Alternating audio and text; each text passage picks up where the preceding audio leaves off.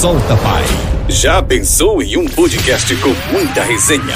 Com histórias reais, com relatos e muita experiência compartilhada. Totalmente descontraído e sem regras para um bom bate-papo. Então se prepare, porque aqui o convidado solta tudo o que acumulou em anos com a sua trajetória de vida. É isso mesmo. Podcast Solta Pai. Começa agora.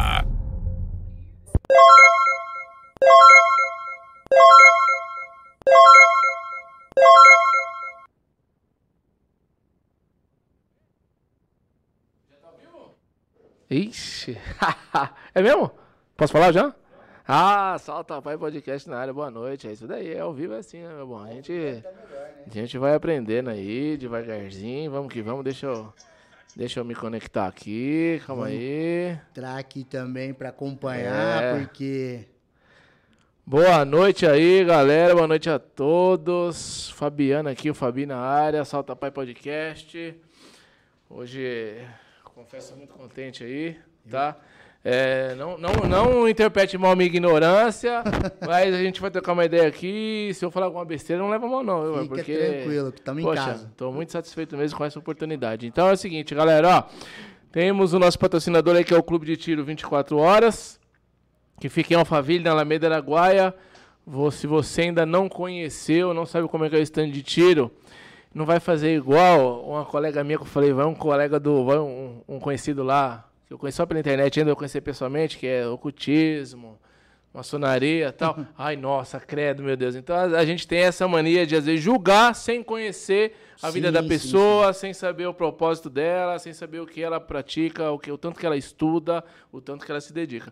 Então, ai, vou num clube de tiro, tô fazendo um parâmetrozinho básico. Sim. É, então vou no clube de tiro fazer o que lá. Poxa, é muito bom, é muito bacana, é relaxa, tira o estresse, é uma sensação muito maravilhosa de sentir. Tem coisas que a pessoa vai ter que sentir na, a experiência na pele mesmo para poder avaliar, né? Porque ninguém vive a experiência de ninguém, né? Eu, eu não sei se eu tô Na certo. verdade, é bem isso, até que a gente vai bater esse papo aí também.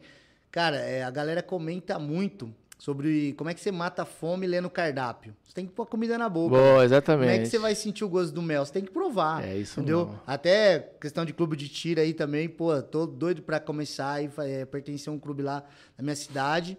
Porque, pô, eu vejo a galera toda já treinando, praticando, e tá aí uma coisa que eu nunca fiz, mano. É bacana demais, cara. É, puta, é, é alivia. É, dá um alívio, dá uma adrenalina, dá uma energia. Não é aquele negócio, só quebra prato quem lava também, né? Claro, Não tem claro, jeito. Então, vai lá, chama no Instagram aí quem tem curiosidade de conhecer. É lá em Alphaville, beleza? Então, se- é, temos o superchat. Você manda a sua pergunta aí, clica aí no, no, no cifrãozinho aí, você manda a sua pergunta, vai ficar em destaque, vai ficar colorida. E faz a pergunta aí pro nosso querido Frater Magog, que vou apresentar daqui a pouco. Sei que vocês todos já o conhecem, mas eu tenho que falar que. Se você quiser ser um patrocinador do canal, vai lá no contato soltapai.gmail.com, faz o Pix, manda um direct e dá essa força aí pro Solta Pai, caso você queira colocar o logo da sua empresa aí na, na, na- na telinha. Chama a gente para conversar aí, tem o Media Kit, tem tudo. O que, que falta mais? Temos o canal de cortes, Cortes Solta Pai. Se inscreva, compartilhe, vamos que vamos. Eu lembrar na sequência aí, eu vou falando. Vamos logo pro, pro arrebento. Frater Magog, né? Isso. Muito obrigado por sua presença aqui. Galera, é o seguinte, é nove livros, hein, papai? Eu, já, eu, eu escrevi uma cartinha na época de escola, já achava que era um escritor. O nome, já, o nome Olha, tem nove livros publicados, é, isso? publicado. Então, deixa eu ler só um pouquinho aqui do, do Fly, porque é o seguinte, é... Para nós é uma experiência nova essa, essa, esse bate-papo aí com pessoas de religiões. Então é o seguinte, aqui tem, olha, mago, não sei se eu estiver errado, você fala. Aqui nós colocamos mago, bruxo, ocultista, sociedade secreta, inovações e ensinamentos. Isso aí foi literalmente um catadão, né? É, um pouquinho de cada coisa, É. né? Não, mas assim, o... existe uma... perguntas frequentes quando a gente abre caixinha de perguntas. O pessoal pergunta se existe diferença entre um mago, um bruxo, um feiticeiro, né? Um... que se tem alguma coisa diferente. Na realidade, todos esses temas eu acabo abordando. Mas a bruxaria ela está intimamente ligada com a natureza intimamente ligada com o homem, desde o princípio, né? A mais ancestral, né? o xamanismo ancestral, né? Ele era a bruxaria em contato com a terra, a divindade na natureza, o vento, a chuva, a terra, o sangue, os ossos. tudo isso tem a ver. Já a magia, ela acaba sendo, de uma forma ou de outra, né, uma forma mais elitizada do tema. Entretanto, todo mago vai dar o seu valor e é obrigado a estar conectado com a natureza, porque o homem ele é intimamente ligado com a natureza. Quando o homem deixa de se conectar com a natureza, seja dele, seja externa, é onde ele se perde, entendeu? Certo. Então vamos lá. É... Como você conheceu? É religião? Posso falar que é uma religião ou não? Ou é uma, Ué, uma doutrina, um estilo de vida? Como é que eu defino? Se você me permitir colocar como oh, que nós interpretamos o contexto de religião, eu boa. Já, já posso. Ótimo, fica à vontade, boa. Já solta o pai. Né? Solta, né? pai, é isso eu. Olha só, na realidade, o termo religião ela provém do latim, né? Que é religare.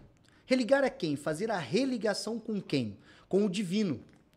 Fazer religar-se novamente a esse princípio essencial né? Que para alguns é o criador, que para alguns é o self na psicanálise, é, na psicologia analítica, no caso do Jung, para outros é o eu superior, para cada um vai ter um nome, inclusive um nome que a gente dá dentro de Telemann, que eu sou telemita, que é Santo Anjo Guardião. Seria o ser por trás do Magog, aquele eu particular do cara, beleza? Então o que, que seria religião para nós? Entrar em contato com esse aspecto nosso divino, mais profundo. Aquilo que está além dessa personalidade que nós formamos, que a sociedade nos ajudou a formar, os nossos pais nos ajudaram a formar, nossos amigos, nossos relacionamentos. Então, a religião nada mais é do que o conectar-se novamente com o princípio divino. Então, nesse sentido, eu poderia te dizer que tanto a bruxaria ou é, a magia propriamente dita, elas vão te falar do princípio do autoconhecimento. E todo conhecimento gera poder, todo conhecimento gera liberdade. Então, o homem não tem como religar-se a algo superior se ele estiver preso em pequenas coisas. Então, o mago é aquele que busca conhecimento, autoconhecimento, para poder se libertar dessas pequeninas, pequenas coisas que a gente tem aí sejam emocionais, mentais ou na nossa vida física mesmo, entendeu? Então, dessa forma, a, a religião do mago é a natureza, a religião do mago é o mundo como você conhece aí. Show de bola. E quando você se encontrou, já foi é, muito novo? Você praticava, tinha alguma outra experiência de vida? Como é que foi até chegar nesse encontro aí? Praticava alguma outra Olha só, alguma outra a, atividade? Cara, a minha história é, eu tô com 40, fiz 40 esse ano, né, em abril agora. E assim, na realidade, o primeiro lugar que eu entrei, que eu me conectei, assim, já tinha passado. É, não cheguei a terminar a catequese, né? Não, não, acho que eu não tinha aptidão. Certo, certo. Aí não terminei a catequese, mas a minha mãe era evangélica e tal. E assim, é, quando eu fiz 15, 16 anos, é, eu conheci um professor de geografia na época, o Roberto, o professor Roberto. Eu vou chamar Robertão, porque o cara parecia um Condzilla, mano, gigante. E, e ele era Rosa Cruz, de um lugar chamado Amorque. E tinha um lugar lá nessa Amorque que é. A Amorque é uma sigla para Antiga e Mística Ordem Rosai Crucis. Ou seja, a chamada Ordem Rosa Cruz. E eu, pô, ó, só do nome já não dá aquela coisa. O que, que é, será que essa parada aí, velho? E é aí, molecão, 16, 15, 16 anos, falei, cara, Bacana. E perguntava para ele o que, que estudava. E aí ele foi falar para mim. Olha, lá você tem estuda sobre o Egito, estuda sobre a mente humana, estuda sobre um monte de assunto. Cara, foi aí que eu comecei a ir atrás. Na minha cidade tem uma loja, a gente chama de loja, né, o templo, que é da Mork, certo? E assim, lá eu fui, eles me deram um livretinho para entrar para Mork juvenil na época. Isso foi em 97, mais ou menos 98, só para você, só para você já conectar aí para você entender. Quando eu conheci a Mork, paralelamente, eu conheci um cara também, um rapaz, né, que foi meu padrinho, chamado Henrique Modesto, que inclusive se ele estiver assistindo assim depois, vai saber aí. E ele me convidou para um lugar chamado Ordem de Molay. Ordem de Molay é uma ordem paramaçônica, ela não é, uma, não é a maçonaria, mas ela é uma ordem, um grupo custeado, manutenciado pela maçonaria. Um, né, um grupo de jovens. Certo. Nesses jovens é de 13 há 21 anos e eu iniciei na Ordem Demolei também. Esse lugar chama iniciação. Então tem os graus, os estudos, tem toda uma, uma, toda uma estrutura de aprendizado lá dentro. E, cara, e ali eu tomei contato com a maçonaria, com o movimento Rosa Cruz, né? Eu já estava na Rosa Cruz, juvenil. Aí eu fui até os 18 anos e né, comecei a iniciar na adulta. E aí continuei no Ordem Demolei e futuramente também tomei contato com a maçonaria e acabei tomando contato também com outras escolas voltadas para o ocultismo, para magia, para filosofia, que nós chamamos de Telemann. Aleister Crowley, aquele bate-papo que a gente estava tendo aqui certo. anterior. Resumindo, hoje eu tô com 40, se você somar essa caminhada aí dos meus 16 anos, vai dar mais lá de 20 e poucos anos. Mas aí vem aquela coisa que a gente falou agora há pouco. Ninguém mata fome lendo cardápio. Não se aprende a nadar lendo livro de natação. O que, que essas escolas, o que, que esse meio te propicia de verdade se você levar a sério? É uma série de conhecimento somado a práticas. Que tipo de exercício, que tipo de prática? Cara, práticas de relaxamento, práticas de meditação, práticas de visualização, práticas de concentração, exercícios voltados para o desenvolvimento humano. E aí eu te pergunto, que ser humano não se torna um cara que dirige melhor, que presta atenção mais se ele desenvolver a concentração, se ele desenvolver a capacidade de ouvir melhor, se ele desenvolver a capacidade de entender o outro melhor? Então, o autoconhecimento e essas práticas aí, elas são práticas de cunho psicológico, mas que está totalmente conectada com práticas espirituais. Você pega, por exemplo, práticas orientais, como mantras, que elas já ouviu falar do Om, da, da, da. Certo. O que difere da repetição do mantra Om, Om, Om, Om, da prática de pegar um rosário e ficar rezando Ave Maria 300 vezes também?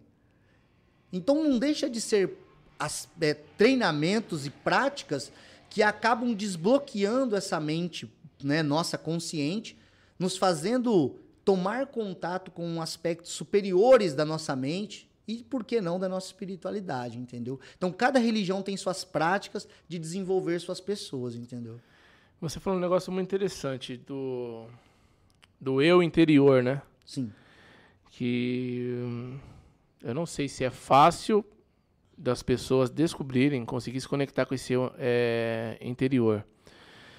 Porque uns de repente chama voz da consciência, né, o sexto sentido, intuição, intuição, tal. É, como que vocês é, denominam? Como é que vocês enxergam essa questão? Tem um treinamento tipo para que você consiga se conhecer, né? Tipo o tal do conheça-te, né? A ti Sim. mesmo primeiro, para poder desenvolver melhor a sua vida, dar aquela virada de chave, não sei se é uma pessoa melhor, uma pessoa mais profissional, uma pessoa mais dedicada. Como como qual é que ele dá? Disso? É, qual, qual o caminho, qual a chave disso? Cara, essa pergunta é a pergunta de um milhão de dólares, né? É. Por quê? Porque quando você entende, entende que toda religião quando você entende que toda ordem, que toda teoria, que tudo isso está no campo da teoria e que a única coisa real é o eu, isso dá sentido. Por quê? Agora há pouco no off eu te expliquei. Olha só. O seu nome é Fabiano, o outro dela é Marina é, e vai, vai. Esse é o nosso rótulo, cara. Esse é o nome que seu pai e sua mãe te deu. A maneira que você é tratado, que você é levado pelos amigos, esposa, sociedade, isso são os rótulos que nos colocam. Nós podemos chamar de personalidade. Persona do latim máscara. Por isso o teatro é o quê? Um jogo de máscaras. O que, que é verdade por trás da máscara? O verdadeiro ator. O que, que é verdade nessa garrafa? A água que está dentro dela. O que, que é verdade, então, dentro do homem? Só o eu. Muito louco. Entende? É. Então, o começo e o fim, o alfa e o ômega, o começo da busca e o final dela é sempre o eu. Esse sempre foi o grande objetivo de todas as escolas de mistérios. Fazer com que o homem consiga alcançar esse eu mais interno dele. Eu não gosto, às vezes, de usar esse termo eu superior ou inferior. Pensa que não tem água superior ou água inferior. A essência dela é outra coisa. É, é, ela é. Ela é ela. E, e por si só, e acabou. Deus é Deus por si só. Entende? Essa divindade interior. Então, qual é o método que as escolas utilizam? Cara, vai de tudo. Os sufis, por exemplo, utilizam nas suas práticas é, de meditação a dança. Porque a arte é a expressão divina também. Cara, pensa comigo. O cálculo de exatas de 2 mais 2 dá 4, uma equação, é legal. Mas o mundo sempre se moveu por grandes paixões e amor, e o amor é uma equação que não existe. A lógica não está ali. E olha que ironia, em 1 João 4,8, quem não amar não chegou a conhecer a Deus, porque Deus é amor. É amor. Então, onde eu quero chegar com isso? Cara, quando você compreende que Deus ou essa divindade ou esse autoconhecimento, ele está além das teorias, ele está no vivencial, você percebe que nenhum rótulo vai te parar. Não é a igreja com a placa tal, não, é você, é sempre você. E quais os métodos que se utiliza? Vai de dança, canto, meditação, diário mágico. Sabe? O que, que você pensou hoje, cara? O que, que você fez? O que, que você sentiu com tal coisa? Por que, que o mesmo mel que eu provo e adoro, você põe na tua boca e parece amargo? Cara, nós somos pessoas diferentes. E quando nós aprendemos a respeitar o diferente, você começou a respeitar que eu sou eu e você é você. E tentar impor sobre o outro é a pior das cadeias mentais que se tem a imposição. Entendeu? Então toda religião que te joga no cercadinho, ela não tá lutando pela liberdade. Entende? Porque a verdade, ela não é escrita, a verdade não é dita, ela não é nada, ela é vivencial. O que você pensa, o que você sente e o que você faz é a tua verdade. Rapaz do céu. Hein? Entendeu? E é muito louco isso daí, interessante, que a verdade é libertadora, né? Sem dúvida. Entendeu? A verdade é libertadora. Mas é. Eu não sei como é que você vê. Eu, eu, meu ponto de vista é que a religião ela é mais separatista, sabe, do que unir as pessoas eh, no, no ideal de, de, pelo menos o, o, mais simples possível, de respeitar o próximo ali da maneira que ele é, o que ele acredita. Sim. Né? Então eu falo que a religião é separatista é por causa disso daí. Então é aqui é meu, tipo assim, aqui é meu templo, aqui sou eu, aqui tá certo, aqui tá errado, errado, aqui tá errado, aqui tá errado e acabou. Sim, sim. Então isso div é, divide muitas opiniões, transforma as pessoas em aberrações. Exato. Que não respeitam o outro, que acusam o outro. Que a sofreu foi cristianismo versus islamismo. Os maiores conflitos que a humanidade teve, sempre a religião estava na frente. Enquanto a religião ainda estava do lado do poder, ainda da monarquia, era pior ainda. Por quê? Porque a ideia de que Deus está falando por um papa por um cardeal, por alguém, é. e aquilo é verdade, velho. Verdade já imaginou, e verdade absoluta. Você já né? imaginou o perigo disso? É, a magia, você vai ter um. O estudo da magia, o do ocultismo propriamente dito, né? Alguns falam que, ah, mas o mago, né, o ocultista, ele tem que estudar muito, né? Até faço uma brincadeira sobre isso, né? Melhor estudar muito do que falar besteira com autoridade, não, né? Porque boa. a pessoa não sabe porra nenhuma e também não se aprofunda em nada, e aí vem um médico de Harvard falar que a vacina funciona, o outro aparece e fala assim, ó, oh, vai virar lagarto, vai virar, entendeu? Então, resumindo, cara, vai estudar biologia básica lá no segundo grau, e depois você discute com o cara que ganhou o prêmio Nobel. É, entendeu? Então, a ignorância é atrevida, né? Quanto menos o cara vai sabendo, mais ele vai se lançando. A, a magia, ou o ocultismo em geral, ele vai te obrigar muito a você estudar, né? A ler bastante, ouvir, ou cada um aprende da sua forma. Tem gente que gosta de ver documentário, tem gente que gosta de ver palestras, tem gente que gosta de ler mesmo. Tem, mas isso é o conhecimento intelectual.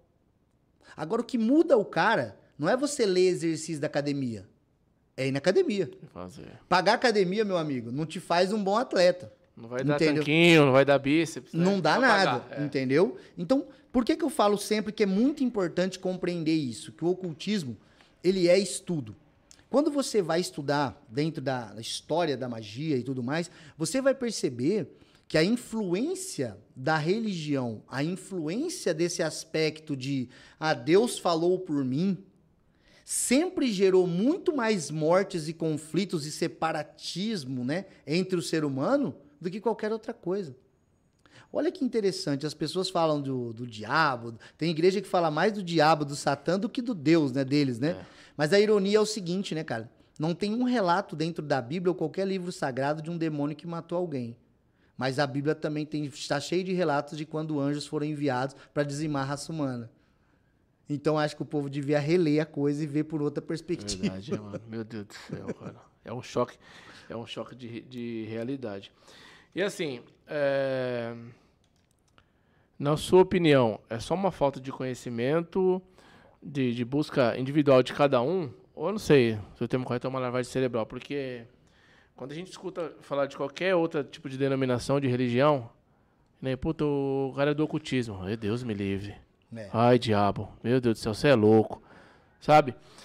E aí a gente vai levando uma vida, um mês, dois meses, cinco anos, dez anos, quinze anos, vinte anos, trinta anos, é, sem de repente abrir a porta para o conhecimento, e a gente acaba sendo mais um julgando as outras pessoas Sim. Por, por a gente não, de repente, falar, peraí, deixa eu ouvir, deixa eu tentar entender como que é o contexto geral.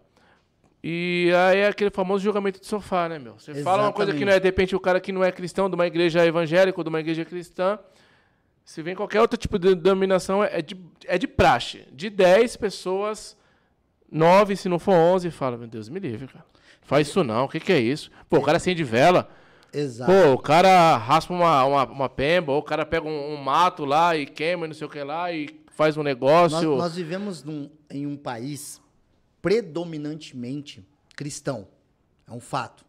A Igreja Católica, ou o cristianismo como um todo, mesmo neopentecostal e tudo mais, vamos colocar como cristianismo, né? Nós temos que pensar, ô Fabiano, muito mais amplo, muito mais além do que porque aí. Porque aí, do que você falou, tá perfeito. Só que esse é o efeito, não a causa. Onde está a causa? A causa está no seguinte: quando hoje você vê que alguém não sabe ler, você não fica impressionado? Mas nós temos uma quantidade de analfabetos em nosso país que ainda é gritante, assim como quem tem quem morre de fome e não tem saneamento básico. E é tão estranho essa realidade de alguém em pleno século XXI não saber ler que a gente pensa que, pô, como? Que absurdo. Legal, tá. né? Só que tem uma coisa pior ainda que eu tenho para te falar. A primeira universidade chegou no Brasil em 1800 e alguma coisinha. Sabia disso? Não. Todos os filhos dos ricos aqui iam para fora, para Europa, cara. Nós temos a ideia de que nós somos os cachorro magro ou vira-lata e que tudo o que é bom no Brasil é gringo, é de fora. Sendo que aqui nós temos os melhores atletas, a galera que rala pra caramba e faz miséria aqui, cientistas que são exportados porque aqui não valoriza. Então, olha onde eu quero chegar para depois a gente chegar na religião. Durante o período da Idade Média, 1500, 1300, né, 1600, 200. Cara, o nível de analfabetismo no planeta era de 95% pelo menos, velho. Nossa. Sabe o que significa isso, velho? Que quando eu pego isso daqui e digo que essa água aqui tá escrito que Deus falou que quem tomar cura. Acabou. Tá então feito. o que, que eu preciso? Apenas saber ler. Todo conhecimento é poder. Se ele será usado para o bem ou para o mal, depende de quem o detém. Esse é o detalhe. A bomba atômica a ideia do, da, das questões do, da energia atômica desenvolvida por Einstein serve para hoje nós termos a ressonância magnética e também serve para a gente explodir lá Nagasaki Hiroshima. Cara, o conhecimento sempre é o mesmo, só que manipulado nas mãos de interessados complica. Então, olha só, hoje é estranho para você ainda achar que as pessoas podem não saber ler. Imagina num mundo em que você diz que tem a palavra de Deus na tua mão e você lê para o povo. Você interpreta. Tem que passar por você para receber um céu. Cara, imagina a, de, a detenção desse poder. E até o rei se submete a você. Entende? Então, por que, que eu fui nesse ponto histórico? Porque ainda hoje Sabendo de tudo isso que eu acabei de te contar, que hoje é histórico, velho, é fácil você conseguir isso, aqui que eu tô falando. Dá um Google aí, vai numa universidade, pega aí. Hoje em dia tem como você baixar material direto da USP, da UFSCar, de onde você quiser. Você baixa de Harvard, você baixa de Yale, de onde você quiser, material acadêmico, sério, que vai te dizer isso historicamente falando. Aí você me fala, pô, Magoga, mas onde você tá querendo chegar? Tô querendo chegar no seguinte. A média nossa do, do brasileiro ainda hoje, a leitura é de menos de dois livros por ano.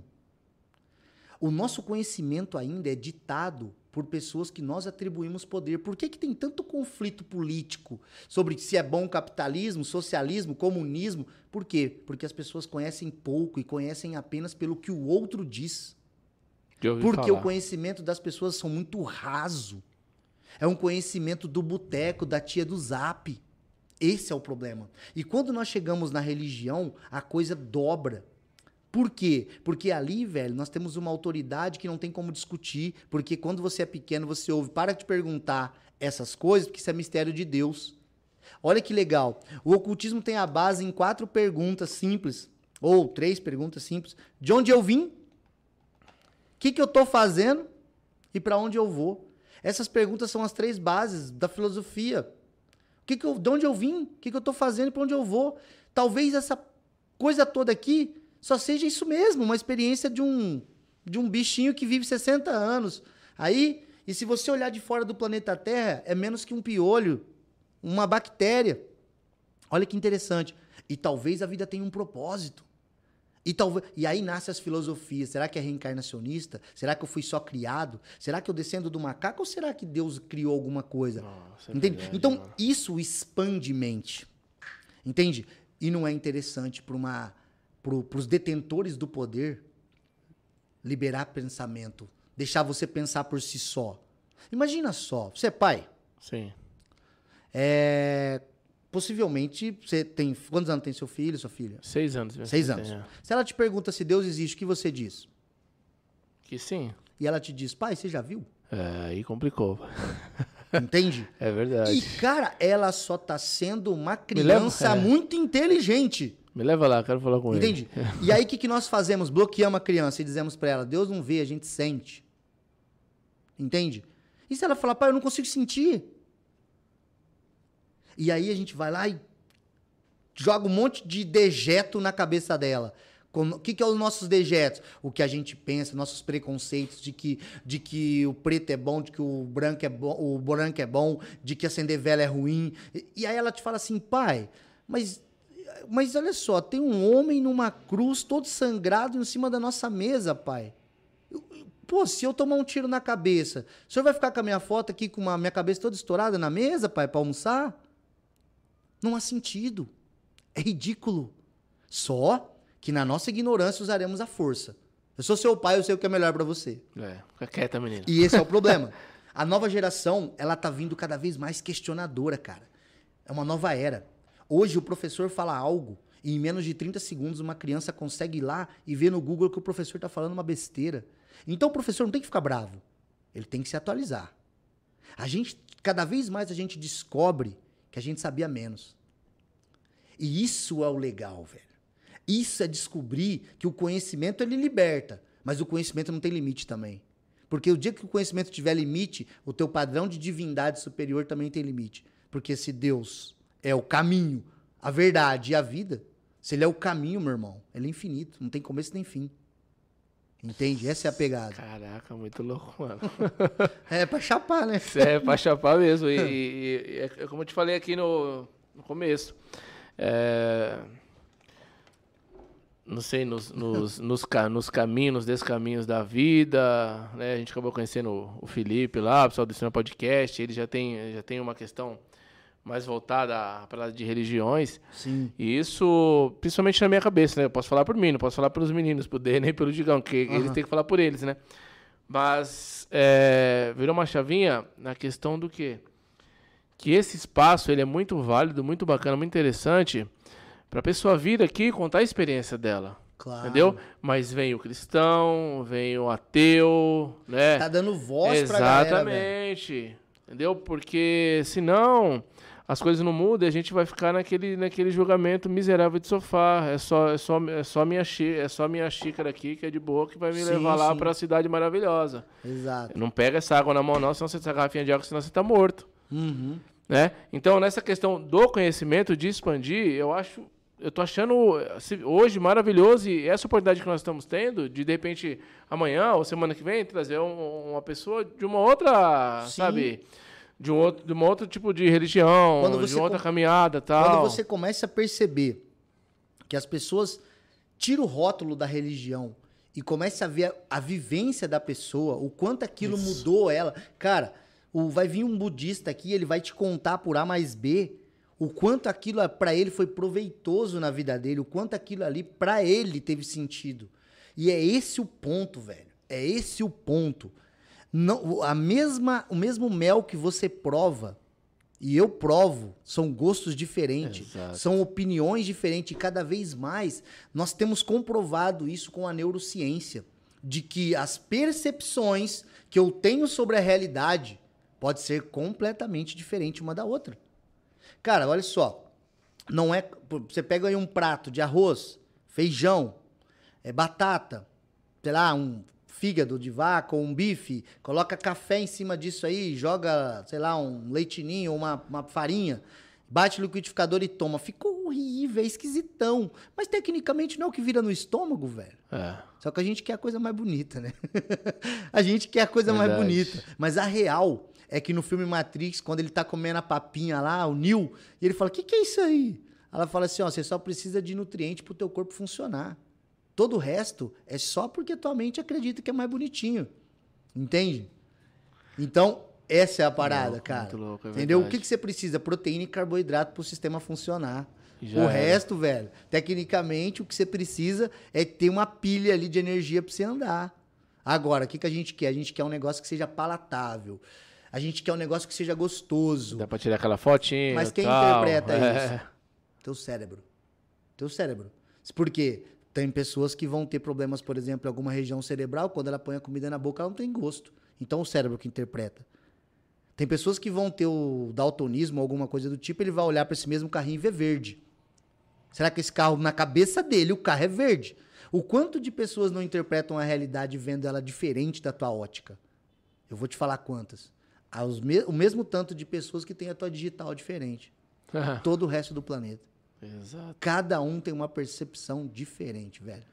E, e, e, quando a gente tem esse, esse entendimento que teria que ser o básico, que a grande maioria, ou todo mundo era para ter, de, desse respeito, né? Sim, sim. Né? De, de, de fazer, é, de ter esse raciocínio de falar, peraí, mano, tá, tá, tá sendo bom para ele, pra família dele, pô, o cara não tá trazendo lá de ninguém, o cara é um estudioso, ajuda, o cara tem trabalhos voluntários maravilhosos. Sim sabe? E, está trazendo conhecimento para outras pessoas. Exato. E isso, isso teria que ser muito bem abraçado, muito bem recebido. Só que, na verdade, você sabe tanto quanto eu que não é assim. Não é assim. E parece que foi introduzido uma parada que abriram a cabeça das pessoas e colocaram. E é, é... e é, difícil, se a pessoa não, não tomar atento, ela passa. É isso que eu falei, se eu tiver errado. Essa é a minha opinião, tá? Se, se uhum. você não, tiver, não concordar, sem problema.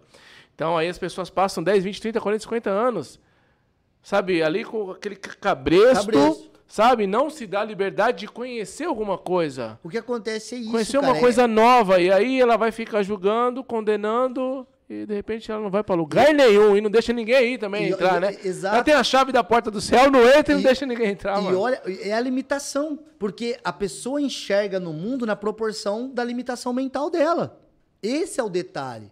É por isso que você vai ter a, a turminha da tua igreja, da tua religião, vamos chamar de igreja, mas é da tua religião, e aqui só nós possuímos a verdade universal. E aí todo mundo que tiver de fora não é real, eles estão perdidos, estão no mundo, estão fazendo coisa errada. Entende? Essa essa cagação de regra do que é o certo, do que é o bom, é o grande problema. Agora você pega, por exemplo, essa tua ideia de que Pô, o cara tá limitado e depois só faz uma lavagem cerebral na maioria da galera, né? Olha o custo disso. Olha o custo disso. Você vai me entender agora. Cara, cada vez mais pessoas invadem terreiros aí e mete o pé em santo de outras pessoas, em crenças alheias. Cada vez mais você vai ver pessoas desrespeitando as outras pessoas. A internet foi dar palco para essa violência gratuita, esse ódio gratuito. Então eu tenho amigos aqui, eu tô até vendo o pessoal, vou até saudar depois todo mundo aí. Boa, vamos. O grande Jorge Flores aí, um parceiraço aí. Ele tem um canal fantástico é do satanismo paracientífico. É um cara estudioso pra caramba, é um cara, ele, a esposa dele, a Cíntia. Cara, é um cara muito, muito bacana. E o que que acontece? Pô, velho, o cara fala satanismo. Meu, que que esses caras É, devem... e- Cara, é. e o cara não se apega, não vê. É igual os caras do luciferianismo também, né? E outros que eu conheço aí de vertentes diferentes, seja do xamanismo, seja do que for, que as pessoas não se apegam a ver exatamente o que que o cara vivencia, o que que eles estudam, o que que eles pensam. Qual, cara, e na verdade, você vai ver que esses lugares, eles são muito conectados com a ideia de libertar o homem dessas amarras mentais e sociais. E quem em sã consciência fica contra alguém que quer desbloquear um cara, velho? Satã do grego, opositor. Cara, toda vez que eu faço uma oposição, eu cometo satanismo, velho. Eu me oponho a um sistema vigente. Você pega a Kimbanda. A Kimbanda, ela é, ela é em sua natureza, ela é insurgente, ela é em sua natureza, ela é contra o status quo. Por quê? Porque ela vai lá e trabalha com entidades e com forças dos poderosos mortos que nós falamos, né? onde esses seres são vistos como diabos ou demônios pela, pelo paradigma, paradigma cristão. Então, olha só, olha que interessante, só para reflexão de quem for assistir. Durante muito tempo se deu o dogma, olha, homossexual não vai para o céu. Olha, é, tal tipo de pessoa não vai para o céu. Olha, fulano que foi divorciado não vai para o céu. E aí, você tem uma religião chamada Umbanda.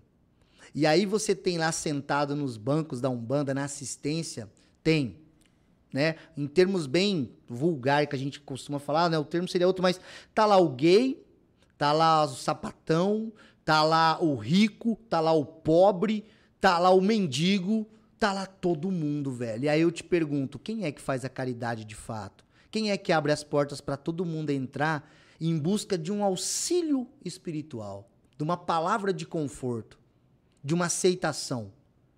Cara, esse é o detalhe. Tem muita gente pregando amor e virando a cruz de ponta cabeça para virar espada. E na hora que você vai ver as obras do cidadão, não compreende o ideal de amor que a própria religião dele prega. Vou fazer só uma reflexão pra galera. Boa. Minha mãe tem um viés evangélico. E eu almoçando outro dia em casa, eu disse pra minha mãe: Imagina se um cara bate na minha porta, ele mais 12 homens. Eles têm mais de 30 anos, nunca trabalhou na vida. Ou faziam uns, uns biscates na rua, uns bicos. E vem falar pra mim pra eu seguir ele. Aí eu descubro que esse cara defende puta. Que esse cara anda com ladrão. Que esse cara, além de Meu tudo, Deus. fala pra mim que ele é divino. Minha mãe falou, mas ninguém ia seguir esse cara. Falei, pois é. pois é. É aí que tá a É pegada. Talvez, Muito se o bom. Messias Nazareno voltasse hoje, não seria morto por nós, não, que somos ocultistas. Não, cara, quem ia matar ele é o próprio povo dele. Porque não esqueça, ouve-se falar que ele multiplicou os pães, ouve-se falar que ele andou sobre as águas, ouve-se falar que ele ressuscitou, ouve-se falar que ele levantou morto. Pô, não tive... mesmo assim tiveram coragem de matar o cara? Vendo os caras não acreditam, imagina nós que nunca vimos. Nós não podemos duvidar. É, ali era testemunho ocular, literalmente, né, cara? Pois é é. verdade, hein, meu? Pô, quem viu fez isso com ele? Olha lá, o Inri e esses nazarenos, rex e judeus. Jesus de Nazaré, rei dos judeus. E aí? Ainda que tem todo um contexto, eu faço só para as pessoas refletirem. Na época dele era muito comum, apareceu os propostos messias e tal, tem um monte de coisa aí envolvida na história. Alguns até não acreditam na existência propriamente do Messias cristão, mas eu vou por outra ver- vertente e tal. Mas o fato é, vamos refletir, cara. Quem viu o milagre não botou fé, imagina nós. E o cara só falou de coisa boa, hein? Respeita o próximo. Ó, sede como as criancinhas.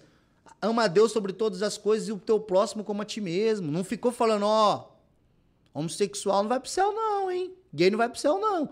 Não tem, cara. Não tem. Isso foi cagado regra. Entende? Fora que a- o cristianismo basicamente bebeu muito em fonte pagã.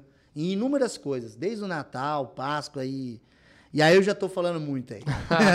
Pô, quer dar uma boa noite pra galera aí? Fica à vontade, mano. Pô, galera, ó, tô vendo Deixa eu aqui... só agradecer o Jorge Flores que mandou, né, um superchat aí, brigadão. Jorge Flores, grande irmão Magog, sempre divulgando o ocultismo na sua excelência. Pode mandar um oi aí, fica à vontade. Pô, Jorge, Jorge é meu irmãozão aí, gente boa pra caramba. Toda live ele tá junto aí com a gente, no podcast também, da outra vez. Amanhã vai estar tá junto de novo. Tem certeza, ele, a Cíntia, o pessoal do Satanismo Paracientífico, a Michele também, que é minha aluna, minha cliente. Fabião, que é meu irmão de maçonaria também, aqui de São Paulo, por sinal. É, o Michel aqui que mandou uma pergunta legal, depois a gente vai, vai ver. É, a Roberta também aqui de São Paulo. Pô, a galerinha de São Paulo na pesada aqui, né? É, aqui, Laroyer, Alupandê, Salve aqui em Banda e os Poderosos Mortos. É isso daí. Então, para quem, assim, acompanha meu trabalho, eu tenho certeza que às vezes vê eu falando aqui um pouco, né? Eu acelero muito para falar, mas é porque, por incrível que pareça, cara, às vezes é, falta tempo, né, pra gente bater esse papo, assim, que é muita coisa, né? E você vê pra que enxugar. Você, pra enxugar. E você mesmo falou, pô, cara, é, é tantas vertentes e conhecimento que vocês que estão no podcast estão dando voz pra essa galera.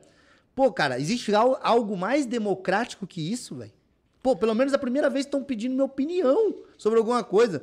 Normalmente quer descer de goela abaixo, né? Então é, é complicado, velho. E a gente é grato mesmo. Sou grato de verdade por, por poder ter essa oportunidade e, e dar essa oportunidade, né? Para as pessoas que vêm aqui contar a sua experiência de vida. E, sinceramente, eu não estou preocupado se o meuzinho da direita da esquerda falar, nossa, Uhum. tipo, um dia você leva o pastor, outro dia você leva o cultista, outro dia você leva o padre. Eu não estou preocupado com isso, porque a ideia aqui é, é abrir os horizontes, Claro. né? Abrir os horizontes, porque cada um faz as suas escolhas, né? Sem dúvida. Cada um faz as suas escolhas. Isso é o princípio do livre-arbítrio. Né? é, Se exatamente. existe um livre-arbítrio, Se um essa é a isso base. aí. E, e nossa proposta é o quê? A pessoa vem aí, conta a história de vida dela, a experiência dela, o que ela acredita, o que ela pratica. Se a pessoa que está aí desse lado é, deu duas voltas no quarteirão só na vida e ela falou que deu 27, aí não é comigo, é problema dela. Exato, Não é? exatamente. Problema dela. Então, enquanto é, esse espaço, a gente pretende que seja assim, enquanto a gente existir aqui nessa terra. Sim, sim. Entendeu? Porque senão vai cair no, no comum de que todo mundo faz, ah, puta, aqui só vem o.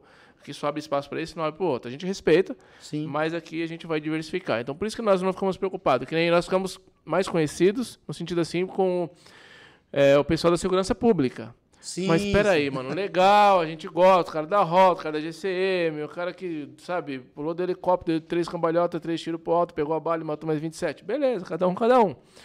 É, e ficou assim, o, o Salta Pai um pouco conhecido no, no nicho segurança pública. Pô, quando eu olhei, eu te falei, É. né? Eu falei, cara, É, é legal, show de bola, a gente respeita, tem muito admirador tal, legal. Só que assim, a gente não precisa, não, não quer ficar só nisso, sim. entendeu? Sempre Só. sempre aqui só nisso. Então, essa é, essa é a oportunidade que a gente tem de trazer nova, novas experiências.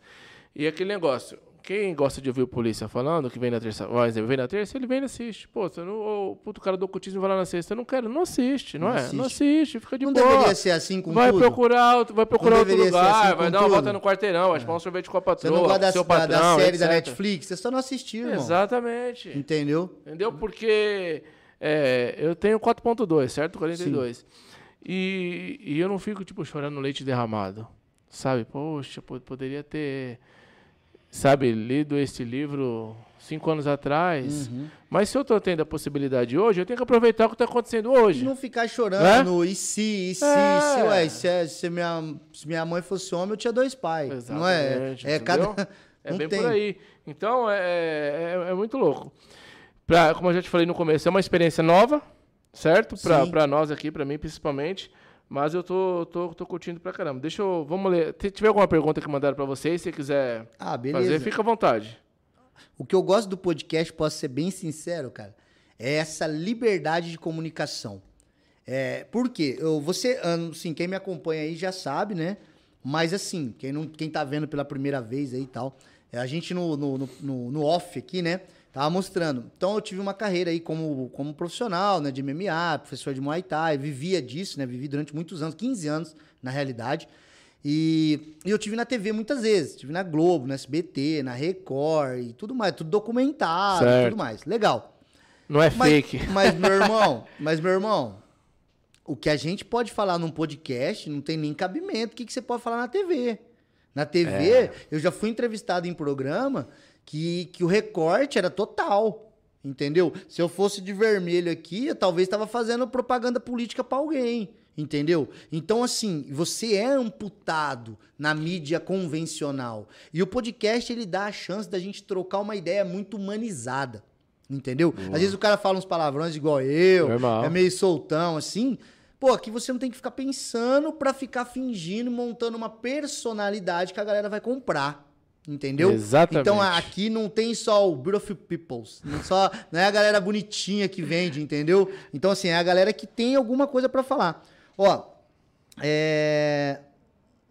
Aqui o Michel falou que ele é fã, né? E tá com o cafezinho esperando esse bate-papo de alto nível. Brigadão, Michel. É...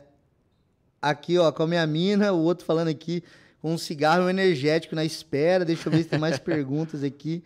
Pô, eu também tomei um energético, galera, porque eu gosto daquele, né, do Monster lá. Sei. Que ele, não sei se é porque vem mais. Red Bull eu até gosto, cara, mas eu acho que vem fininha, né, pouco, mano? pô. É. E eu já sou meio acelerado, né? Aqui o Diogo tá falando, gostaria de evocar algum espírito olímpico, planetário ou goético para aumentar assertividade com operações de day trade. Qual você recomendaria? Aqui pro pessoal do Solta Pai, É, deixa eu te cortar. O day trade é para de investimento? É, tem- é, Ah, prática tá, de é. investimento. Certo, tá? ele gostei. Olha só, Diogo, Boa. já vou Vamos lá. encurtar o caminho aqui pro pessoal que tá vendo a primeira vez, o pessoal do Solta Pai também aqui, né, tá vendo pela primeira vez esses sistemas. Cara, toda vez que envolve negócios, velocidade mental, cálculo de dados, é, escrita, comunicação, são espíritos mercuriais, né? Mercúrio se relaciona com o pensamento humano. Dentro da mitologia, Mercúrio era chamado de o mensageiro dos deuses. Por quê?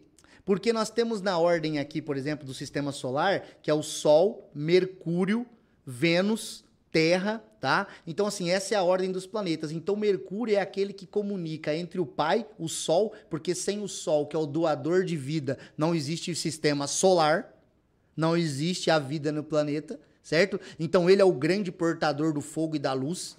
Então, o Mercúrio é aquele que comunica entre o Pai e nós, entre os deuses e nós. Tá? Mercúrio também, em outros panteões, Mercúrio para os romanos é o mesmo, né? O mesmo assim, foi para, paralelamente, religião comparada, ele seria o Hermes grego, ele seria o Tote egípcio e ele seria o Exu dos Yorubás, senhor das Caraca. encruzilhadas, senhor dos caminhos, né? Então, assim, é, quem é o espírito olímpico que vai trabalhar com isso? São espíritos mercuriais, espíritos Mercúrio, tá? Planetário, mesma coisa. Né? Vai trabalhar com Mercúrio, vai trabalhar ali com Taptartará, que é na Cabala, né? E outra coisa aqui que o pessoal às vezes vai ficar perdidão. Então, vou só simbolizar isso. Por quê? Porque são operações que envolvem velocidade mental, que envolvem velocidade de entendimento de assunto, comunicação, e é mais ou menos isso. Ainda que a minha lógica é sempre a mesma. Meu irmão, o melhor jeito de você ganhar as coisas é sempre dar uma base lógica, uma base física e uma base invisível. Por mais que você tenha uma usina hidrelétrica a teu favor, se você não tiver uma lâmpada para manifestar, não tem luz. Então, você precisa de meios físicos para manifestar forças invisíveis. Por mais que você seja o maior mago do mundo, não adianta. Até o próprio Messias cristão, ele precisou de três pães para multiplicar. Precisou do Tinha que aleijado. ter alguma coisa, O né? aleijado tinha que ter a perna. O Lázaro tinha o corpo ainda. Não é? Tem que ter. Para fazer água em vinho Certo. teve que ter a base a água. Então, do nada, nada sai. Então não espere magia para a riqueza. Pode se você não pode der pode pim, pim, né? É, o Harry Potter, É. entendeu? Caraca, meu Deus. Quando falou de evocar o espírito olímpico, eu falei, o homem tá chamando Bolt, usando Bolt, pai. Você vê como que é. É, vamos lá. Iniciar o mundo Ai. espiritual. Não creio que é uma força superior a mim, creio que ela faz parte de mim. Bem isso mesmo, Michel. É, o Michel tá falando aqui que seria uma boa iniciar pela morte, sem dúvida, é uma escola mística que trabalha muito essas questões mentais, psicúrgicas, né? O que, que seria isso? Meditação, visualização, concentração, vibração de nomes divinos, mantras. Então, não há como um homem desenvolver-se magicamente falando, né, nos termos magicamente falando, se ele não desenvolver o mecanismo que ele trabalha, que é a mente dele, que são as emoções dele. Entende? Então, tudo que a Mork providencia para quem entra é um puta meio do cara começar esses estudos, porque é uma escola que vai do ABC e tudo mais, bem do simples para o mais complexo. Às vezes a pessoa quer uma coisa muito complexa, cara, e todo mundo quer a pós-graduação sem fazer pelo menos o fundamental, né? O fundamental. Todo mundo quer trabalhar com BI, de análise de dados, mas o cara não fez TI, aí você descobre que o cara não consegue somar com 2 mais 2 dá 4. Porra, Aí a natureza não dá salto, meu amigo. Exatamente, exatamente. Vamos ver se tem mais pergunta aqui.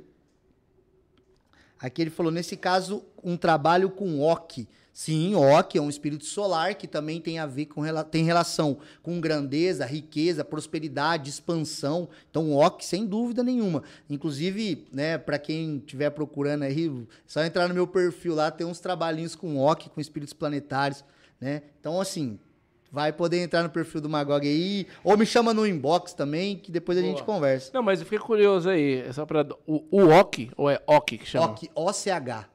O-C-H. É isso. Isso é, é um...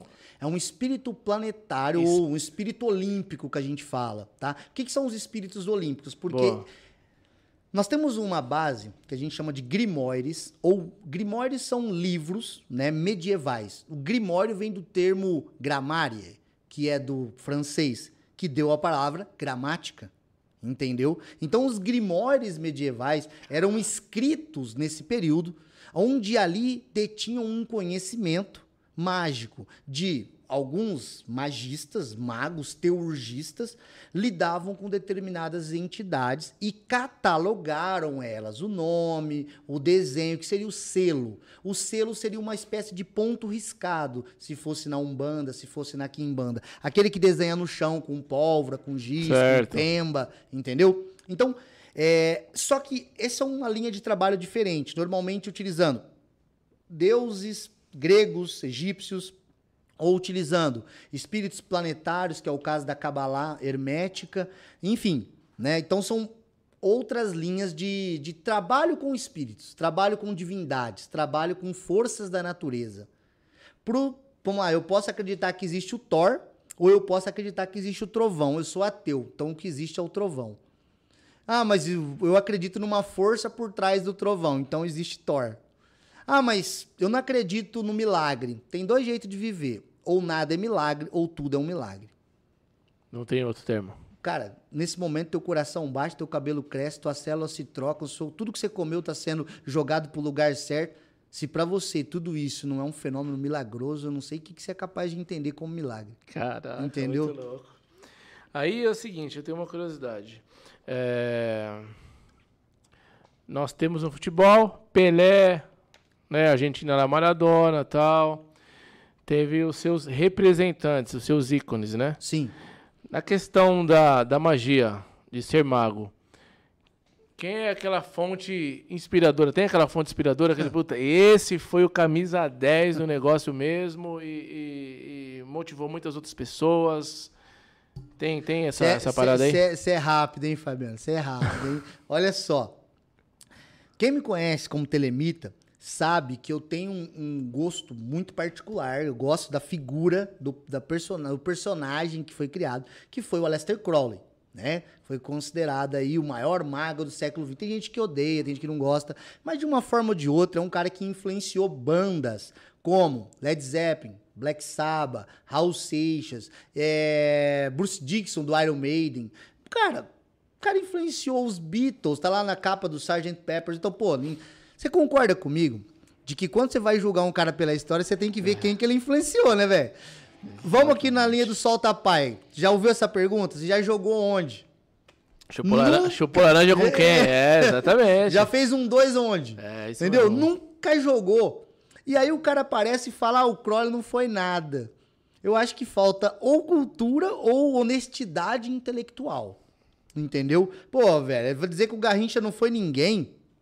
Foi ninguém? Pô, pelo amor de Deus. Entendeu? Pô, se não fosse o Garrincha ali fazendo assistência pro Pelé, Hã? É, Entendeu? Entendeu? Então é isso. Ah, o cara. Resume o cara, um, o cara morreu ao, de cirrose. Foda-se. Entende? Nem sempre o gênio vem para ser um exemplo a ser seguido, meu amigo. Entenda. Picasso não era um exemplo a ser seguido. O cara vai lá e pinta com cocô. Van Gogh morreu na miséria, mandando carta por mão dele, precisando de dinheiro porque a, a cunhada não mandava. Cartas a Tel. Leia. Entende? Você vai ter aí Sócrates, ele foi condenado na democracia, o berço da democracia, a Grécia, foi condenado a beber cicuta, no berço da democracia. Você tem Jesus sendo crucificado no povo dele. Nunca o grande homem foi realmente reconhecido no seu tempo e na sua época. Verdade. Mano. Então é o Crowley, vão falar, é, mas ele usava, usou drogas e tal. Já começa pela ignorância, pelo seguinte: cocaína, morfina, é, heroína, no começo do século XIX, é, é, no caso século XX, na verdade, não era visto como uma droga, como é visto como hoje. Era utilizado como remédio. Tá? Por quê? Pessoas, por exemplo, como ele, que tinham bronquite asmática, eles precisavam utilizar porque expande o pulmão o cara respira melhor. Mas só que a ideia de dependência química veio no decorrer do século. Freud também usou cocaína, ele tanto é que ele escreve um texto. Por que, que ninguém lembra do Freud como noia? Porque ele ficou bonito pra TV. A gente brinca que se Jesus fosse negão, ele não tava na. O Tom Cruise não fazia o papel, o Mel é Gibson é não fazia o filme. Verdade, Deu mano. pra entender? Cabelinho lisinho, a né? Real, a barbinha amigo, parada. A real é que se não fosse de branco do olho azul, não tava na tela. Entende? Então, esse é o problema. Então, o Crowley é um cara que influenciou muita gente, direto e indiretamente. O ocultismo ocidental deve em muito às suas obras. Essas ordens que eu comento, muitas delas derivadas do trabalho dele. Cara, se envolveu, casou várias vezes, viajou, usou droga, gastou toda a grana. Meu amigo, um cara que promulga durante mais de 50 anos da sua vida, faz o que tu queres a dizer o tudo da lei. Você vai dizer para mim que ele não fez o que ele quis, ele fez o que é, ele quis. Exatamente. Entendeu? É. Ó, mandar um abração aí pro Marcelão, cara. O Marcelão é gente boníssima, um cara parceiro meu. Tô devendo falar com ele, na verdade, porque meu dia a dia tá muito corrido mesmo. Quem acompanha meu trabalho aí sabe, em aula, mentoria, palestra, viagem. Mas, cara, esse cara é um cara fantástico. Ele até brincou aqui Marcelo que... Siqueira? É, a Magog é uma verdadeira Barça humana. Para quem não conhece a Barça, a antiga Barça, era o nosso Google da época. Por quê? Porque a Barça era um bando de livro que só a escola tinha, as bibliotecas tinham. Porque ali tinha todo supostamente o conhecimento colocado ali. Então, quando você tinha que fazer um trabalho de escola ou da faculdade, você abria a Barça. Ah, porque tá. ali tá, é, era o nosso Google da época, né? 40 alguma coisa, é isso aí. Show de bola. E o Rapaz que perguntou, fala um pouco sobre animismo e idealismo. Aqui é o Guilherme que estava te enchendo o saco esses dias no Insta sobre a OS, sobre a Ordem do Saturne. Posso falar? Claro. Fala como é que é a pergunta. Fala um, um pouco sobre... sobre animismo, animismo e idealismo. Idealismo. Vamos lá, já. Bom que e já... antes de você falar por que do, é, de onde ou da onde surgiu esse ismo? Budismo, ocultismo, cristianismo, Cara, é tudo. Hinduísmo. Esse sufismo, sufi, sufi, sufixo, é, né? Sufixo, exatamente. De ismo, né? Parece que a base é uma corrente, né? Tudo que é, é tal coisa, ismo. Ou seja, a corrente disso daqui, de pensamento disso daqui. Agora, a ideia é que muitas dessas. Inclusive, está tendo. Existe uma discussão muito grande atualmente, né? Que o termo homossexualismo ele acaba sendo visto como doença. Entende? É isso, Marina?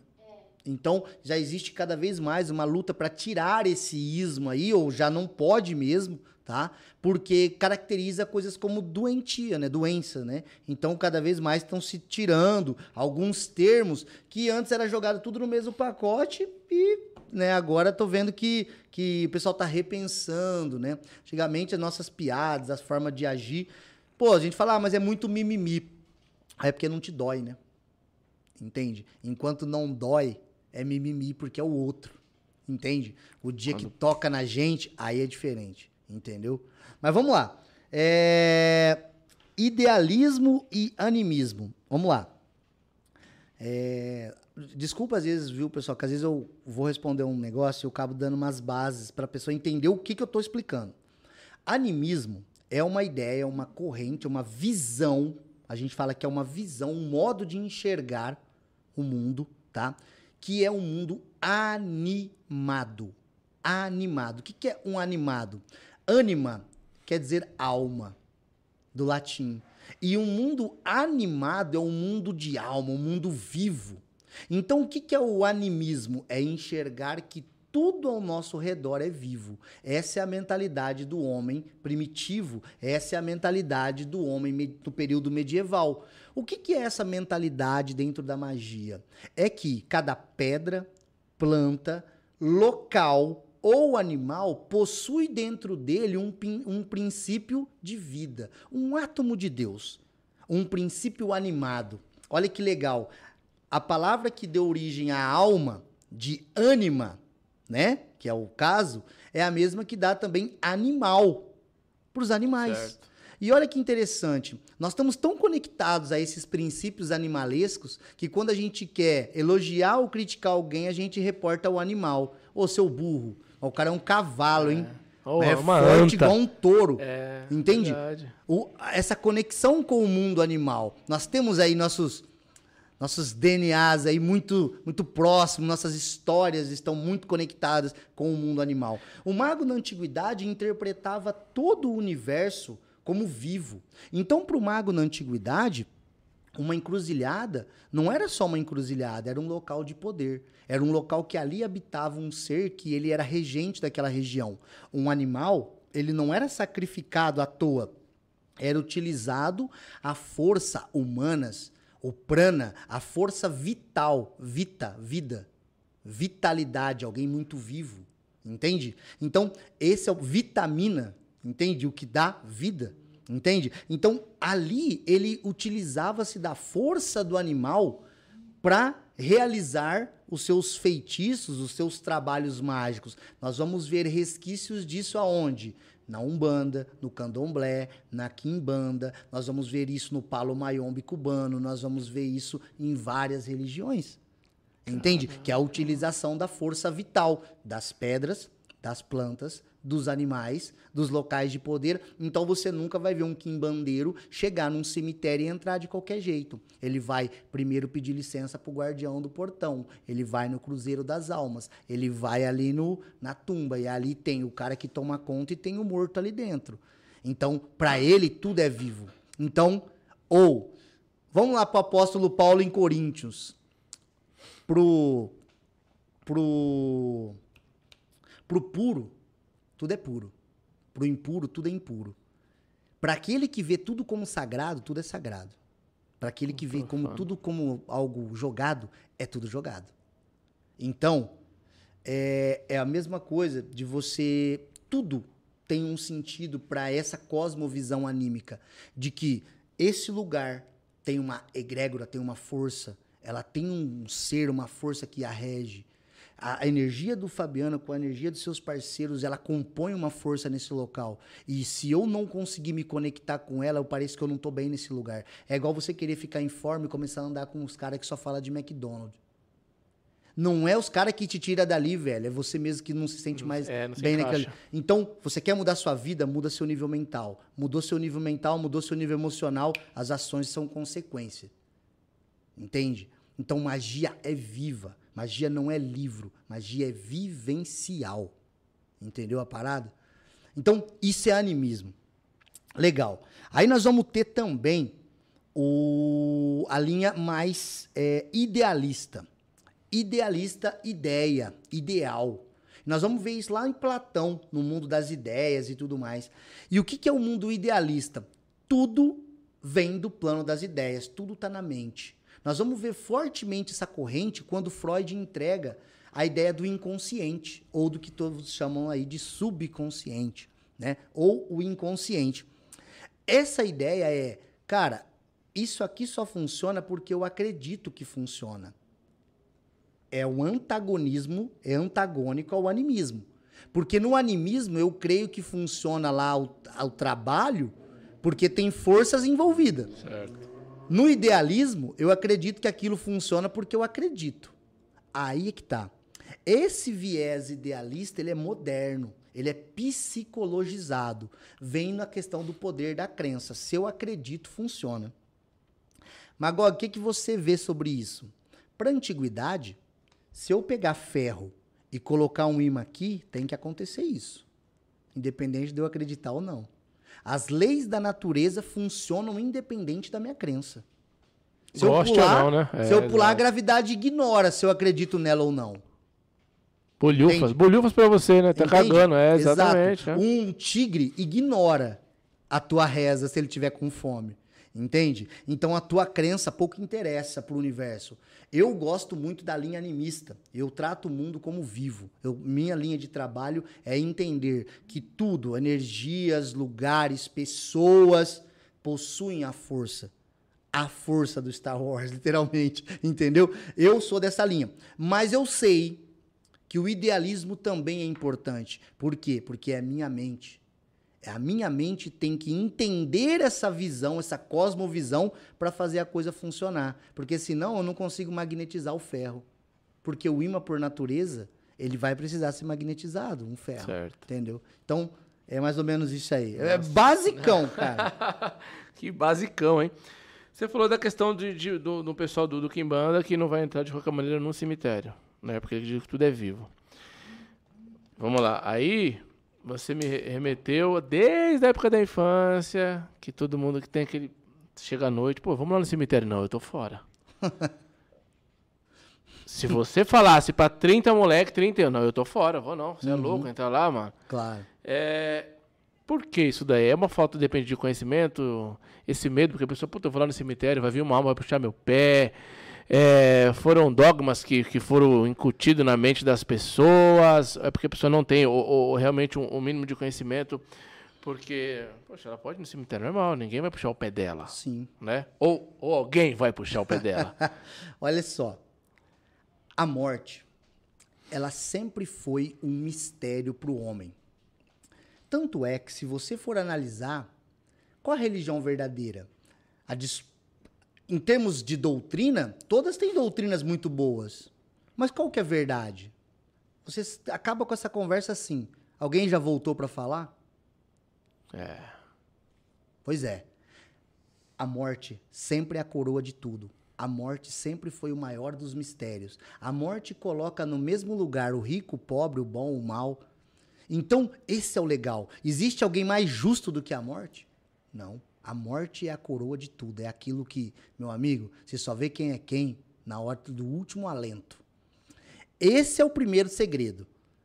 No mito cristão, nós vamos ter o Deus judaico-cristão soprando nas narinas e dando vida, o fôlego de vida. A criança nasce, respira e chora. Quando nós morremos, Mesma devolvemos o hálito. Entende? Quando respiramos, tomamos o ânima, a alma. Quando saímos, soltamos a alma. Pneuma. Pneuma que deu origem aos pulmões. Pneumatologia, estudo do ar, do pulmão. Certo? Ok. Até aí foi um básico. Junto com a morte sobre isso, olha que interessante. A morte ela é tão poderosa sobre a psique humana, tão poderosa sobre a psique humana, que você só fará o que fará no decorrer dessa semana se a morte permitir. Olha que legal. Se você soubesse que você só tem mais duas horas de vida, você cortava o podcast aqui agora, ia na tua casa e abraçava a tua filha. Ah, Entende? A morte. A morte é é, a sinalizadora se o que você está fazendo vale a pena. A morte é a sinalizadora de se a tua vida tá valendo a pena ou não. E sabe qual é a parte mais legal? É que você não sabe quando ela vai bater na tua porta. Entende? O homem é um é condenado na no corredor da morte, só que ignora o dia da sua sentença. Você só ignora a sentença, mas você está condenado. É. Deu para entender? E isso daí é o que, junto com tudo isso, nós vamos ver que a morte foi cada vez mais incutida com a ideia do medo, o medo do desconhecido, o medo do que vem depois. Entende? Porque se todo mundo acreditasse de fato no céu, os que acreditam e pregam o céu, torceriam para morrer logo. Porque quem quer viver nisso aqui? Quem quer ficar, continuar aqui nesse caos? Todo mundo quer É. pro céu, mas ninguém quer morrer, pô. Boa. Eu, eu, eu acredito que essa imprevisibilidade aí, que é interessante também, na vida, né? Você vai saber o que vai acontecer amanhã. E, e é muito errado eu fazer, eu comparar, tipo, que, que na Bíblia eu sei que fala, né? É tolo, essa mesma noite pedirão a tua alma que tem preparado. Uhum. É um É sopro. aquela né? ideia de eu virei também como um ladrão. É, exatamente. Ladrão não avisa É quando vem, No né? abrir, um piscar de olhos tal, né? Exato. E é muito louco essa, essa visão aí que A você passou morte- aí em res- em relação à morte. Só que aí que tá. Quem que botou esse medo da morte pra caramba? a religião vigente. Mas por quê? Qual que é a religião vigente? O cristianismo tem uma grande parcela dessa culpa. Por quê, velho? Quando você pensa, é incutido a sua vida inteira que você é um pecador. E que você é imperfeito. E que você só faz cagada. E que cara como você vai pro inferno. E que o inferno é tortura a eternidade. É pranto e ranger de dentes. Pois é, você viveu 80 anos e fica numa eternidade. Deu justo esse, hein? Nem, nem os mais injustos do STF teria coragem de falar isso, hein? Entendeu? É só uma questão de lógica. Nem mas, uma Rose ia dar uma cagada dessa. mas tudo bem. Tudo bem. O que, que eu quero dizer com isso? Quando é colocado o seu medo à morte, mas aí que tá, olha que legal. Se você for no livro sagrado do Egito, por exemplo, você vai lá, o livro dos mortos egípcio. Era uma maneira que eles tinham de lidar com a morte, com um rito. É um livro de trabalhos funerários para preparar o morto para o mundo dos mortos. Em Amenti. Você vai dar uma ali, depois dá uma conferida. Certo. Livro dos mortos egípcios. E os tibetanos também. Tem o livro dos mortos tibetanos. São maneiras que eles lidavam com a morte no Tibete.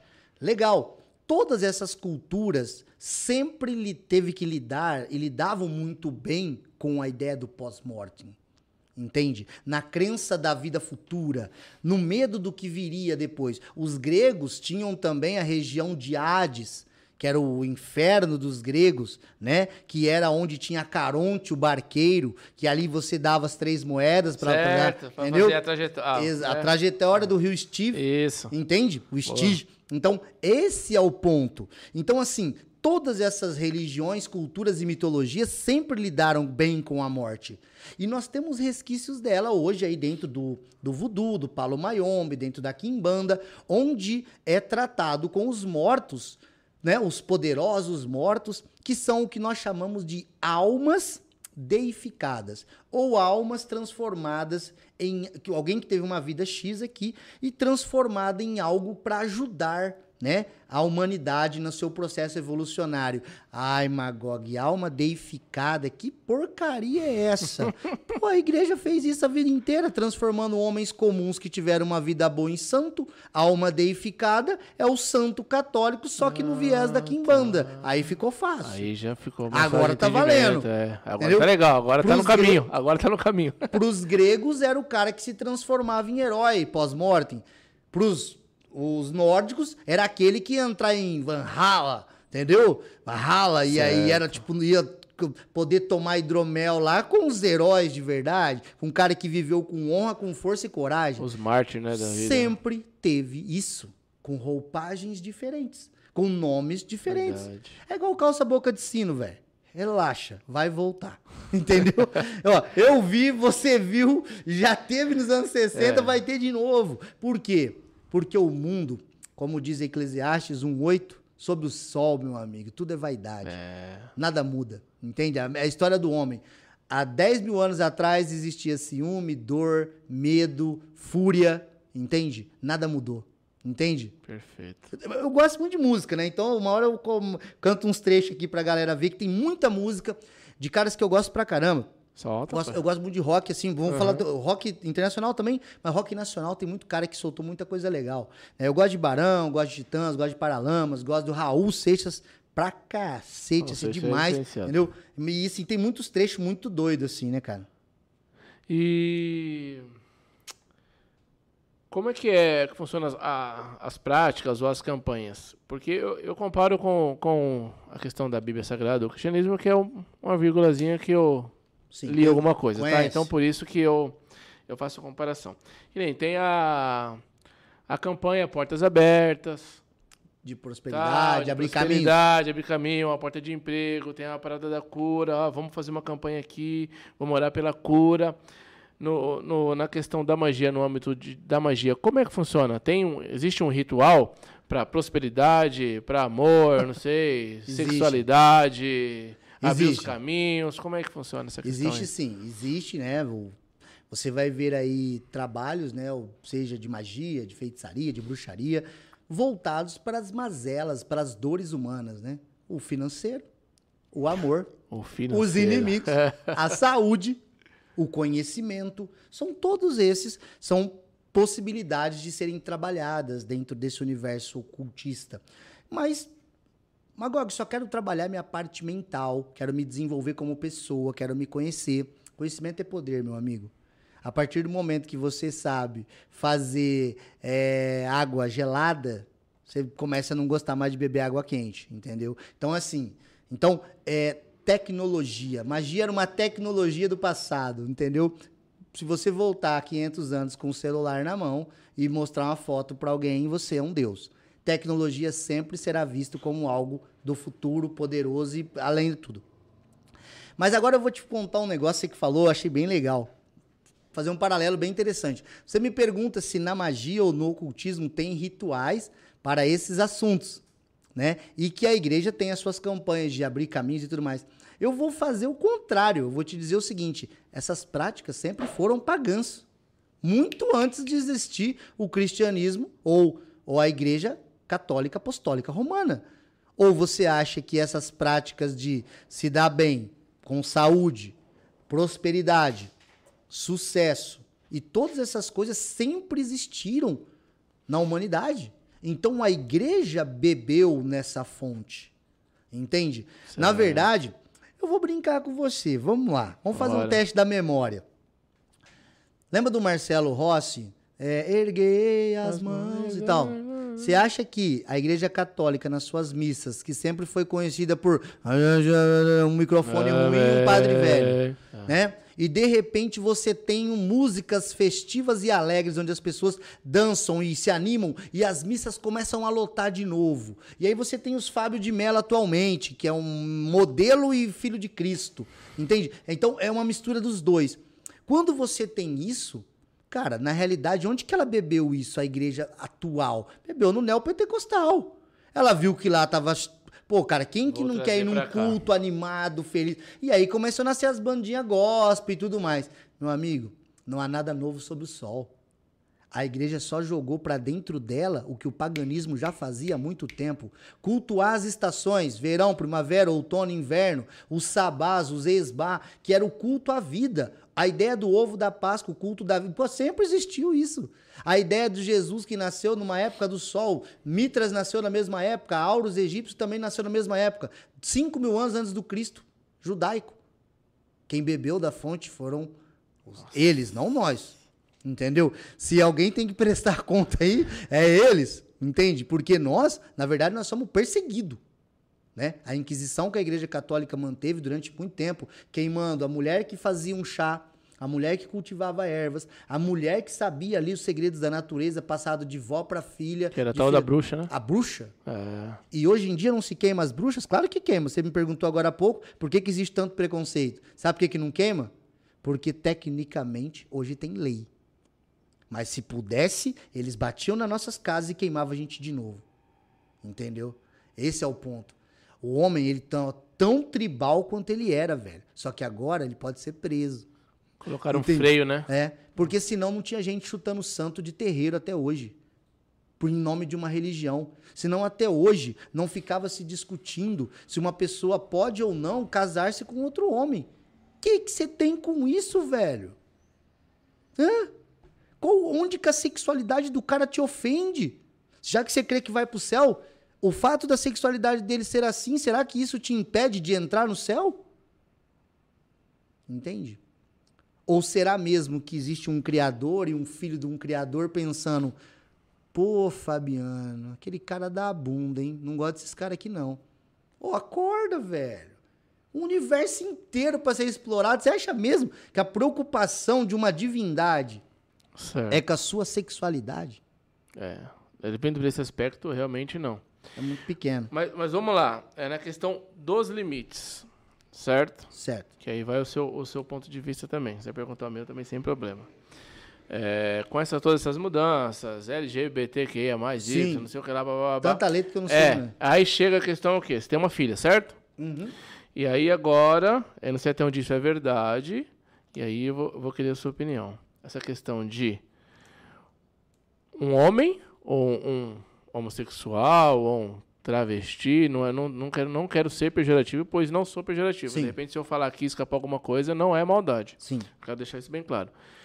E aí a sua filha tende a fazer xixi e o homem vai lá porque tem que ter o um banheiro unissex.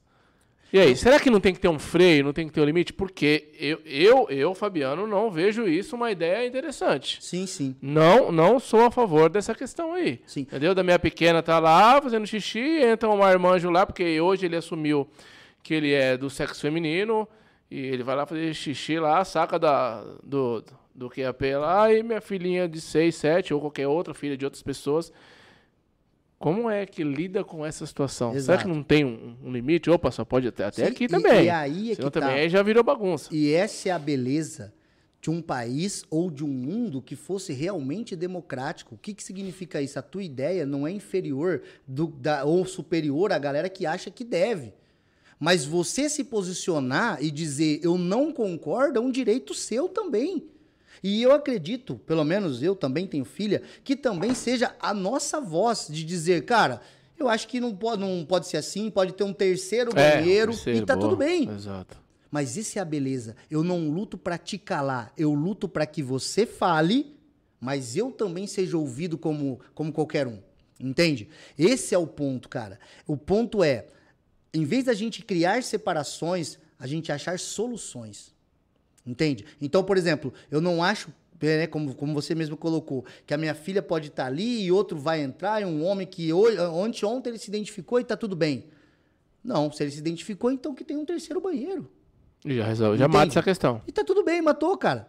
Agora, é, o Igor Guimarães, que é um humorista, que ele é de stand-up, ele faz uma brincadeira muito doida num show dele, que ele diz assim, que o brasileiro ele gosta muito de se apegar a questões importantíssimas, como é biscoito ou bolacha.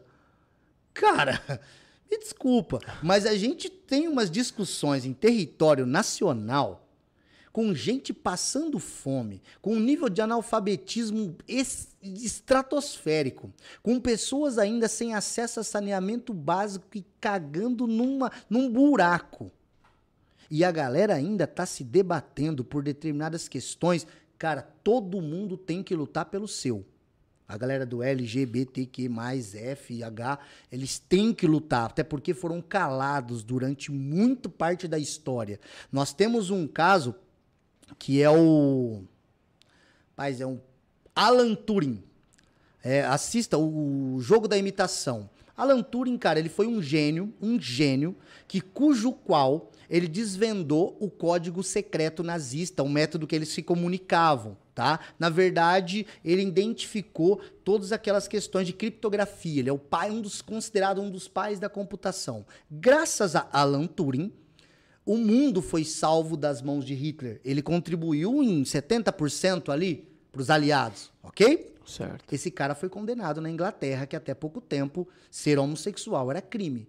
Quantos gênios não mandamos pra vala porque nossa mente é pequena? Quantos? Hã?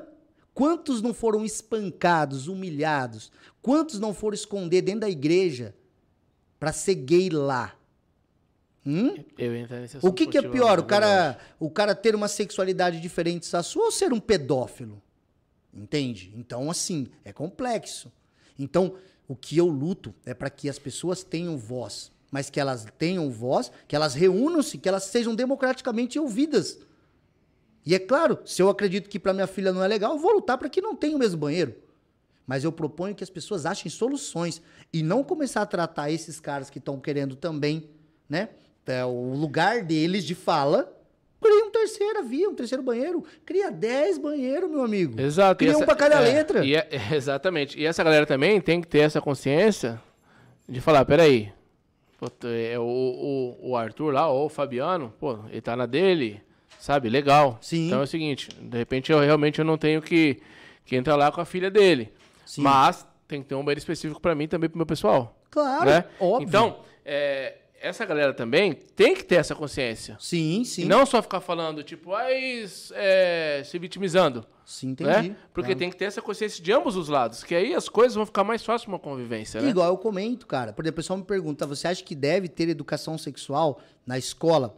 E eu gosto de dizer bem simples: não faça reducionismo. O que, é reducionismo? Você pegar uma causa super importante e fazer ela ficar desse tamanhozinho. Cara, é- eu prefiro que a minha filha de seis anos aprenda desde cedo o que, que é Olha, quem pode trocar sua roupa, filha? Olha só, esse aqui é a mamãe, esse aqui é o papai, e aquele ali, se vier uma pessoa que você não conhece, um tio da rua que você não conhece, ele não pode pôr a mão nas suas partes íntimas. Ele não pode querer te dar banho, ele não pode fazer. Por quê? Porque uma criança educada, ela sabe quando ela vai ser molestada. Boa. Uma criança educada, ela sabe dizer para os pais o que algo é ruim. Porque muita gente foi molestada e calou a boca, porque não sabia nem que estava sendo molestado. Não tinha informação, Entendeu? não tinha ensinamento. Informação, Informação. liberta. Liberta. Significado de Lúcifer, o portador da luz. Portador da luz. Luz é o conhecimento. Esqueça do Lúcifer que caiu do céu. Entenda o luciferianismo como a busca do conhecimento, a busca da luz própria, a busca da consciência mais divina que o homem pode ter. No sentido de portar a luz. Quem é o portador da luz? O sol, velho. Portador da vida. Entendeu? E o próprio Jesus disse: Eu sou a estrela da manhã, a estrela da alvorada. E ele tem o seu período, né? Sim. Ele fica no período dele, agora ele, puta, agora deixa eu ficar no meu lugar que chegou a vez da noite, né? Claro. Quem vai reinar claro, agora é a noite. Exatamente. Não é ou não? É, isso é democrático. É, é? Se- eles se entendem, Sim, né? Esses exatamente. poderosos, esses deuses, se é que eu posso Sim. dizer assim, Essas forças. da essas natureza. forças da natureza, exatamente. E aí o, o, carnal, o simples que é Sim. nosso, quer ficar Se criando matando, tumulto, é. se matando, Se entendeu? matando por porque isso. o sol fica até aquele período, é porque tira o time dele de campo, né? Claro. Opa, já deu minha hora, tirar minha Exatamente. chuteirinha, pá, que amanhã eu tô de volta novamente. Amanhã eu tenho meu, meu, meu horário. né? Todo mundo tem Isso. sua hora de brilhar. Exato. Não é? E aí, a gente não tem uma ordem cronológica aqui, certo? Certo. Aí, é, é, você falou da, da Igreja Católica, pá, e aí não tem como lembrar de Martinho Lutero. Sim. Né? Eu ia falar exatamente da tradução do grego e de tudo que ele enfrentou, que a igreja fez, a excomunhão e o caramba quatro, né? Porque o cara quis fazer o que eu te contei agora há pouco, que era o período medieval, onde a galera não sabia ler em sua maioria. Aí o cara vai lá e traduz a Bíblia. E o cara fala: peraí, eu não tenho que pagar É. Olha pra ir pro esses céu. dogmas, né? É. Olha a comida que, tão, que eu tô comendo aí, não é, é, bem mas por aí. o, o cara tinha, né? O. Rapaz, me fugiu a palavra agora. É, mas o, o- tinha o mecanismo de pagar para comprar terreno no céu. Hoje em dia a Certo. Igreja Católica acha o cúmulo a Universal falar indulgência. isso, a indulgência. Indulgência, né? Mas isso aí é tão velho quanto o mundo. Entende? A ideia de que através de mim você chega lá. Só, só deu uma aprimorada, né? Exato. Não criou nada, entendeu? Exato. Só deu uma modificada na roda, né? Pintou um lado de azul, outro de verde, colocou uma borrachinha, Como né? diz o Raul Seixas, nós não temos história, é uma vida sem vitória. Eu duvido que isso vai mudar. E- Entende? É, e aí é o seguinte, o que, que eu vejo lá, né? Um cara de culhão Sim. que enfrentou, puta, né? De um A gigante, né? Bateu de frente com a história, bateu do gigante, calma aí. E deu no que deu, né, velho? Exatamente. Revolucionou a parada. Deixa eu pegar mais água ali pra nós. tá? Mas é agora que eu te falo, né? Você conhece alguém na história humana que de uma forma ou de outra revolucionou sua época e período e não pagou o preço por isso? Vamos fazer de novo aquele aquele aquele aquele feedback, aquela ideia. Vamos lá. Sócrates, a democracia, né? O governo do povo, né? O, ele vem da Grécia, ali a base dele, teoricamente.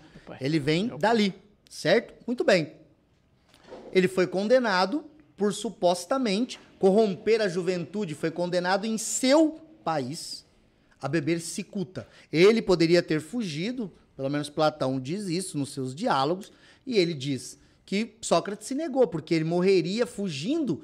Então ele não acreditava na doutrina que ele tanto pregava. Jesus também, Pilatos de- pergunta para ele: e aí? O que, que eu faço?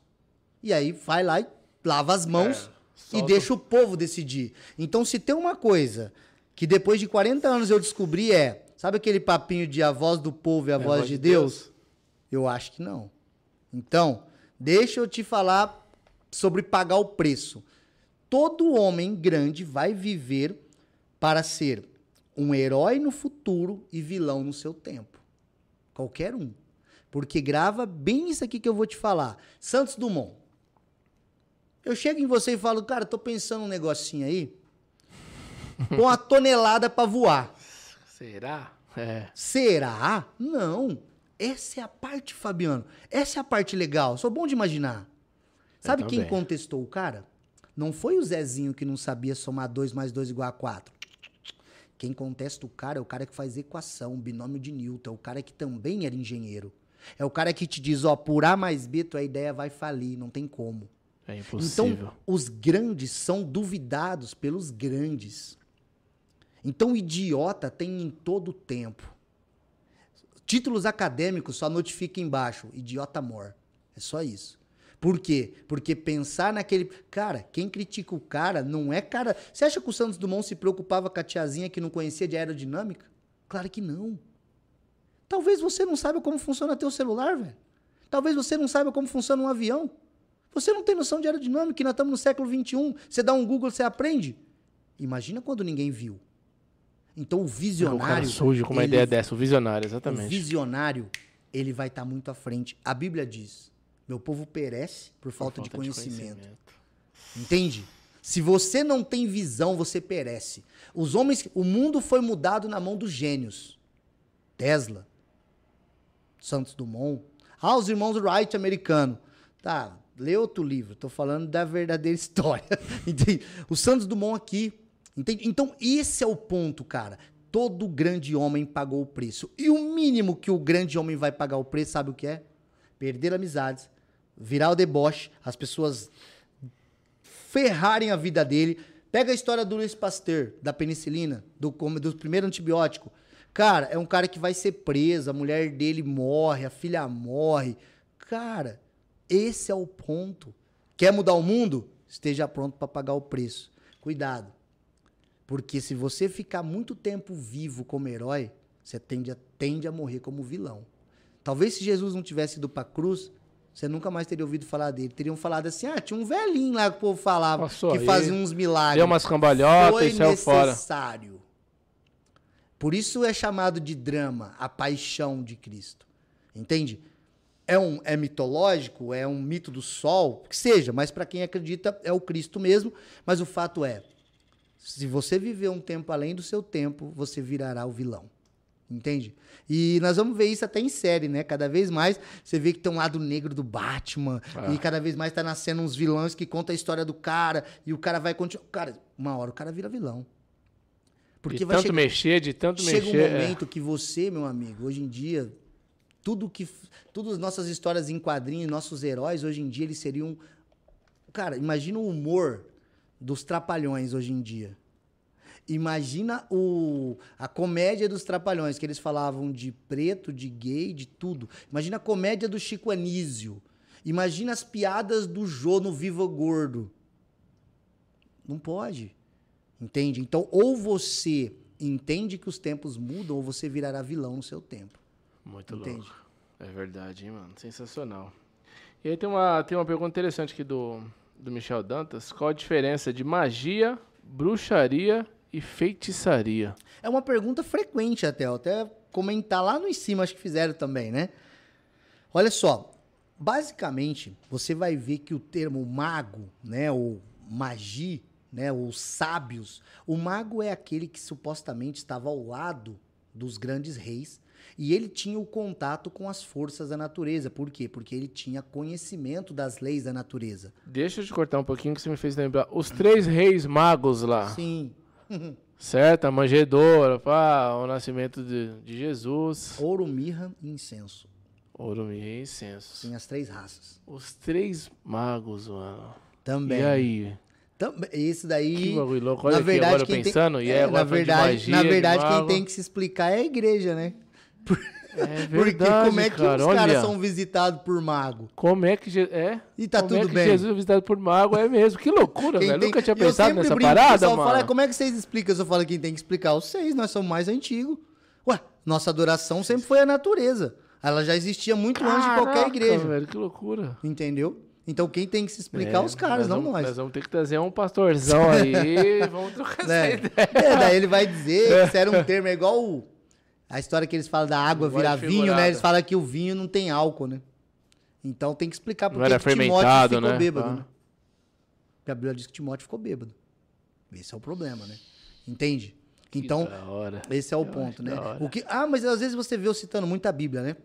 Mas faz parte do ocultismo também, além de você respeitar o que é sagrado para algum, algumas pessoas, você ter conhecimento sobre ele. Então, é a Torá dos judeus, é o Bhagavad Gita dos hindus, é o Alcorão para os muçulmanos, é a Bíblia Sagrada para o cristão, é o livro dos mortos para os egípcios. Então, veja bem. Falar do que você nunca nem abriu, velho. Você não tem nem noção. Não. Então, assim, ó, eu evoco o espírito de Caetano Veloso. Pô, você é burro, cara. Você é burro. Entende? Então, para comentar, você tem que ter uma noção do que você está falando. Muito bem. Dando sequência, então o mago ele sempre foi conectado com a ideia do sábio, daquele que conhece né, da medicina, do que conhecia das plantas também, que conhecia dos, dos espíritos celestes, do poder do dia, da noite. Agora você imagina, ô Fabiano, imagina o que, que é poder. Poder é conhecimento. Olha por quê. Olha que interessante. Hoje nós tomamos conhecimento da previsão do tempo. Vai chover, vai fazer calor, não sei o quê. Imagina você conhecendo quando vai haver um eclipse, numa época em que ninguém tem conhecimento celeste. Hã? Imagina você falar que vai tampar o sol. Hum, isso é poder, hein, cara? Mas aí que tá, pô, Magog, mas aí o cara pode usar pro mal. Pode, usaram. Mas tem uma coisa muito boa. Quando o homem toma contato com a astronomia, né, uma irmã ali, né, derivada ali também da astrologia, que é diferente, são diferentes, mas vamos lá, da astronomia, e o homem diz assim: olha, o Nilo, Rio Nilo, no Rio Egito, Nilo. ele vai ficar aqui, ó, durante esse tempo cobrindo aqui. Depois ele fica seis meses para lá, dá para plantar. Quando você toma visão, onde tem visão, o povo não perece. Onde tem conhecimento, o povo não perece. E você consegue plantar no tempo certo e colher no tempo certo. Você tem comida. Você sabe que vai ter lua cheia. Você pode caçar à noite. Nove luas cheias, essa mulher que estava com a barriga cheia, ela entrega uma criança. Pô, então a lua deve ser a mãe, o sol deve ser o pai. Hum? Então entende o quanto é. Nossa, Pô, que é isso, hein, mano? Lua, mares. A, a lua não tem fator gravitacional na Terra? Não muda as marés do oceano? Conhecer a lua que tá não é interessante para navegar? Hã? Cara, quem tem esses conhecimentos? Quem detinha esses conhecimentos? O mago. Hã? Então, magia ah, tá muito além de pirim-pim-pim do Harry Potter, velho.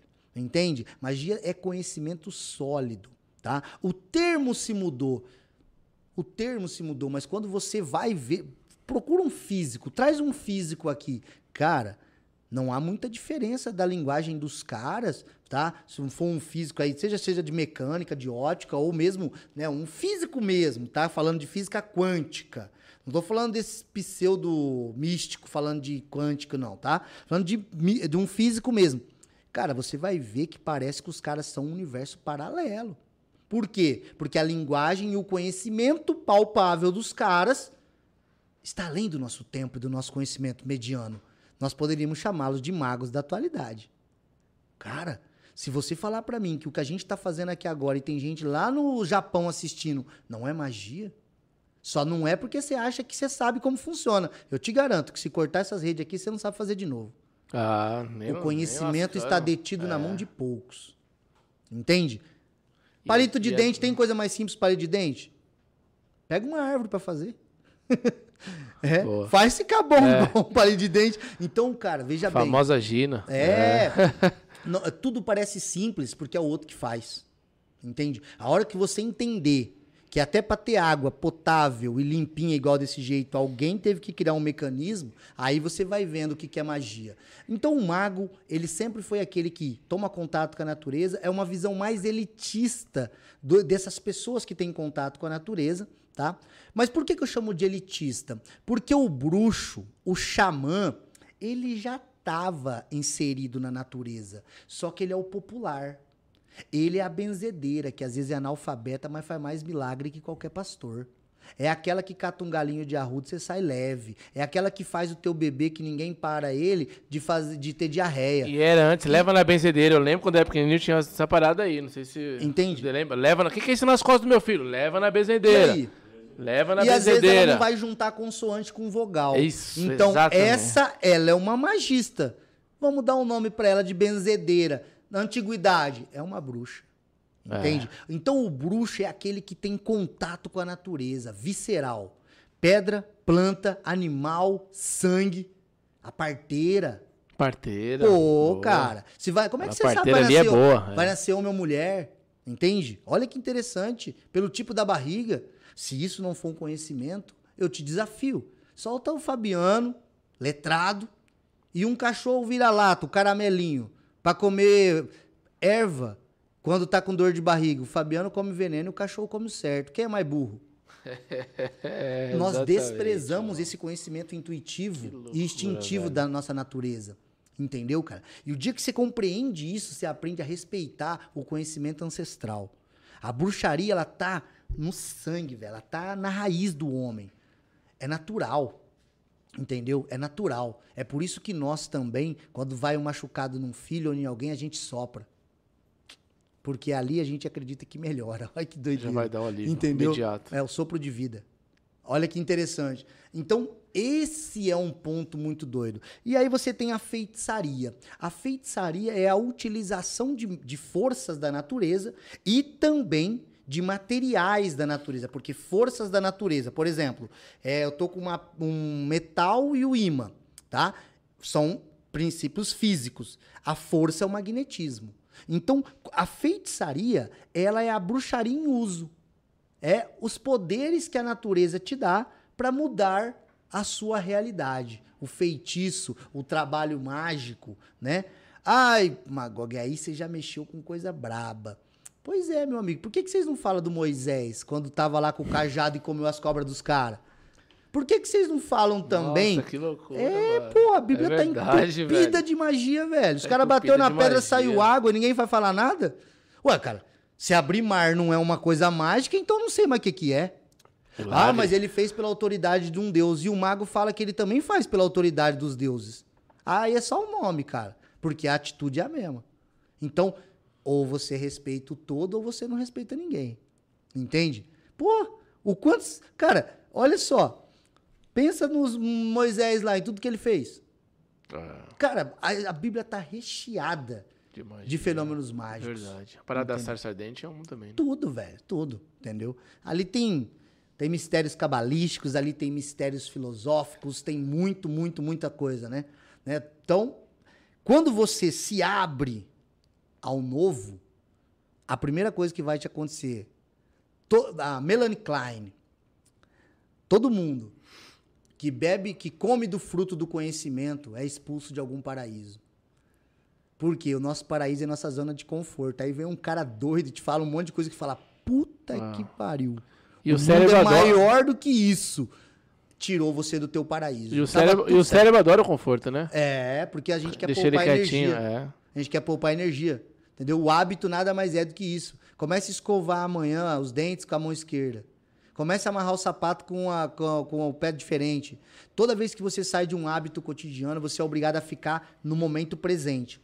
E nós estamos acostumados a viver no futuro ou viver no passado. No passado nos deprimimos, no futuro ficamos ansiosos. Ficar no presente é aqui e agora. É o que está acontecendo aqui. É o que é real aqui. Entendeu? E isso é muito libertador mesmo, porque recentemente eu tenho feito essas paradas aí. De. Sabe? Escovar os dentes com a mão esquerda. É um simples jeito, mas. É, é, meu, é- muda tudo, cara. Sim, com É uma outra sensação, é uma outra experiência. Realmente, o, o fato simples de, de você fazer aquilo que você não tem costume. Sim. O simples fato de, de- da mastigação de um lado para outro lado da boca. É uma coisa nova que você experimenta. Claro. E quando você, e quando você faz isso uma, duas, três, cinco vezes, quando você, que nem agora, quando vai escovar o dente normal, como de costume com a mão direita, o cérebro já, já mostra pra você ali, pelo menos no meu caso, é assim, uma experiência bacana até. Aham. De opa, olha lá, conhece mais alguma Cê coisa. acha- cê acha- Conhece mais alguma coisa. Então tal. você, você, isso é o que nós chamamos no processo de autoconhecimento. A gente até entrou nesse assunto, né? Te falei alguns métodos, né, de meditação, de dança, de canto, e também falei, né, que do diário, de anotar as coisas. Pô, cara, à medida que você tem um diário, você começa a perceber o quanto do dia você não presta nem atenção no que está acontecendo, porque quando você vai pôr no diário, você fala, pô, não lembro o que, que eu falei, não lembro o que, que eu fiz. Então, o que que tá te despertando? A consciência do presente, acordar. A escova, escovar a mesma coisa. Mas olha que legal. não é incomum. Lembra dessa passagem aqui? Você falou para mim que teve um viés cristão anterior. Mantende-vos despertos e vigilantes. Estar desperto, todas as religiões falaram de uma maneira ou de outra.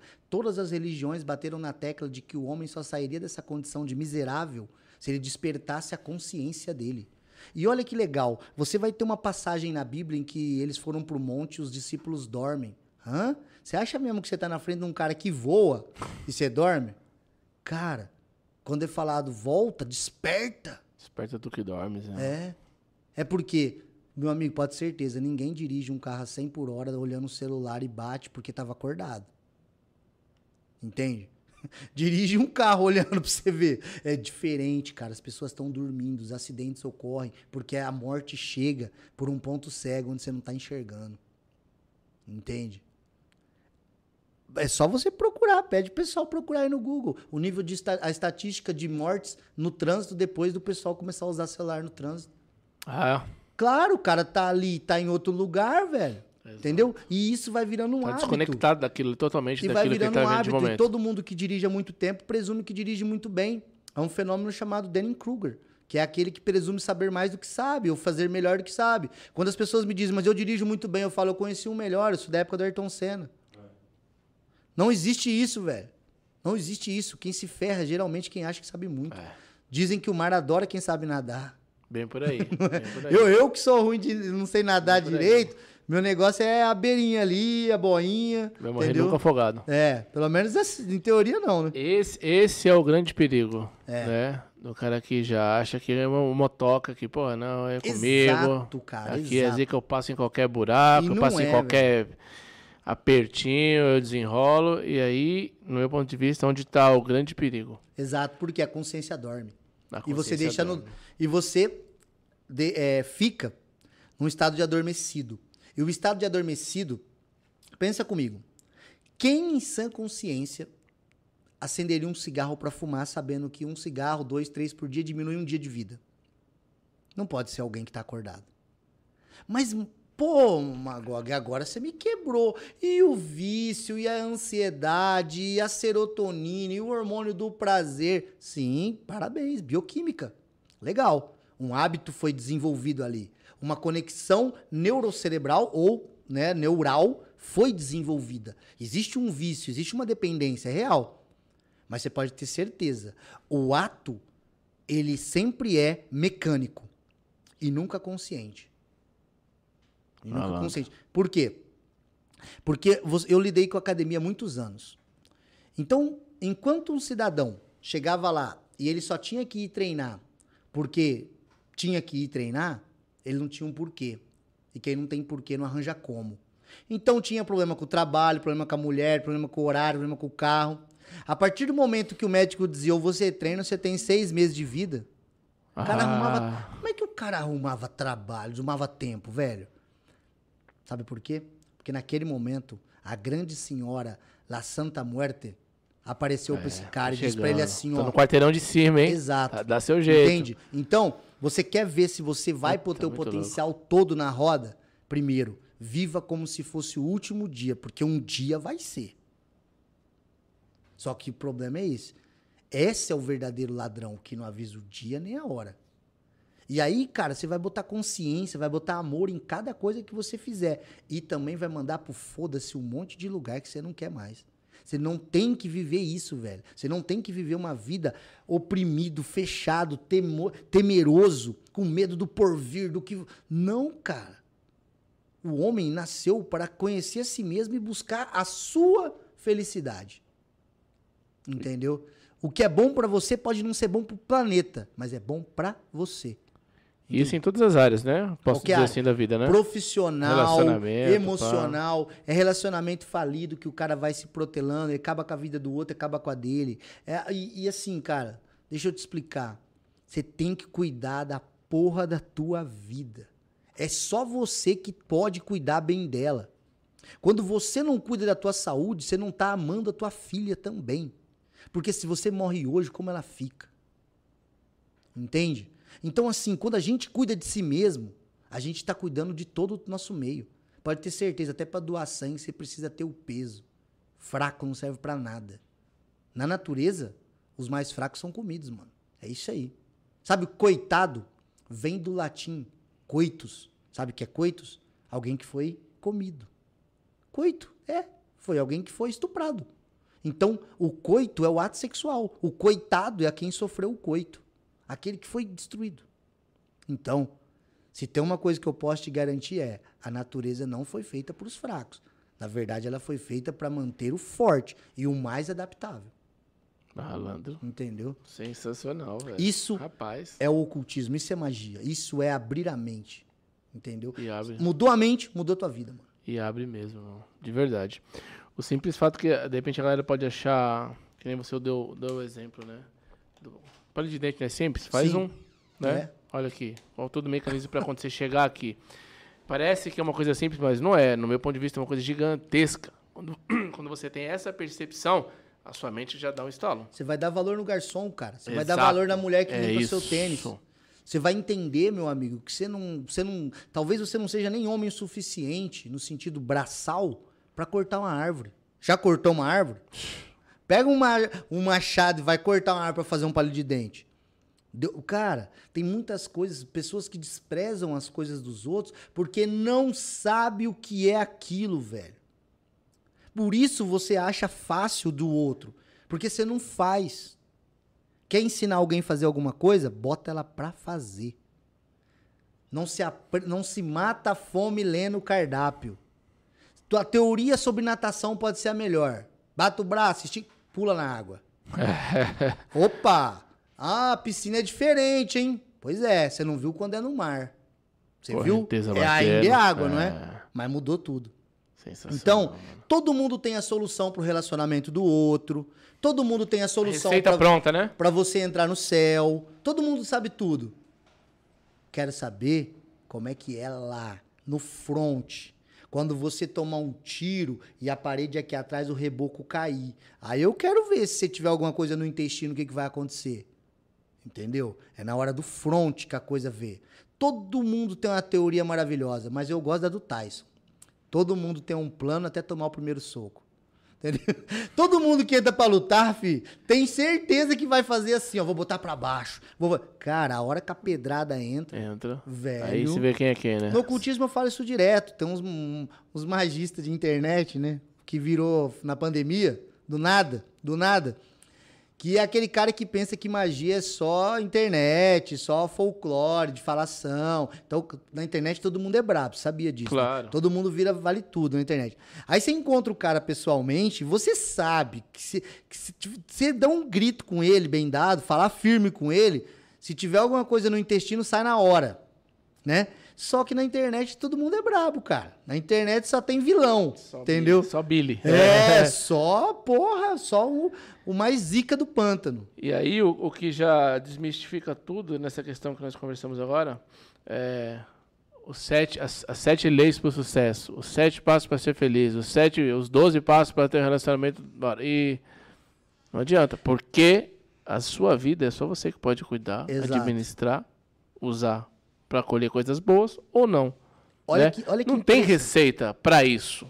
Não tem a receita. O que, que o cara tá falando no livro? Ele tá falando que deu certo pra ele. Isso. Esse é o ponto. O Clóvis bate muito nessa parada. hein? Entende? O que deu certo pra ele.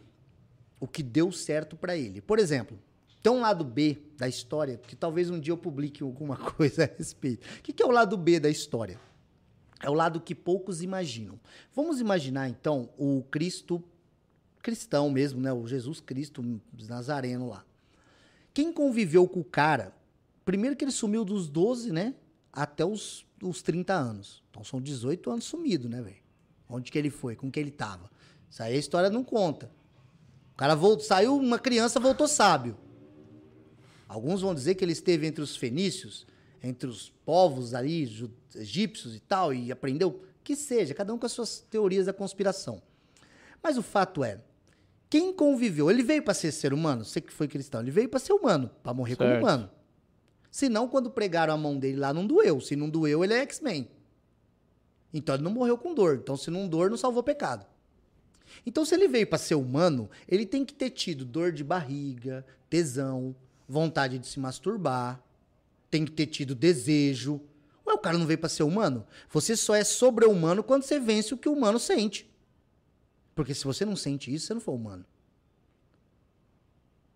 O que a história não conta é o lado B dos caras. Que todo herói também foi humano. E é humano. O que, que você acha que aconteceu quando os portugueses chegaram e viram um monte de indiazinha pelada? Uns caras que estavam nove meses no mar. E os olhos brancos. Maior, maior estupro da história. Isso aqui foi conquistado com violência, com sangue.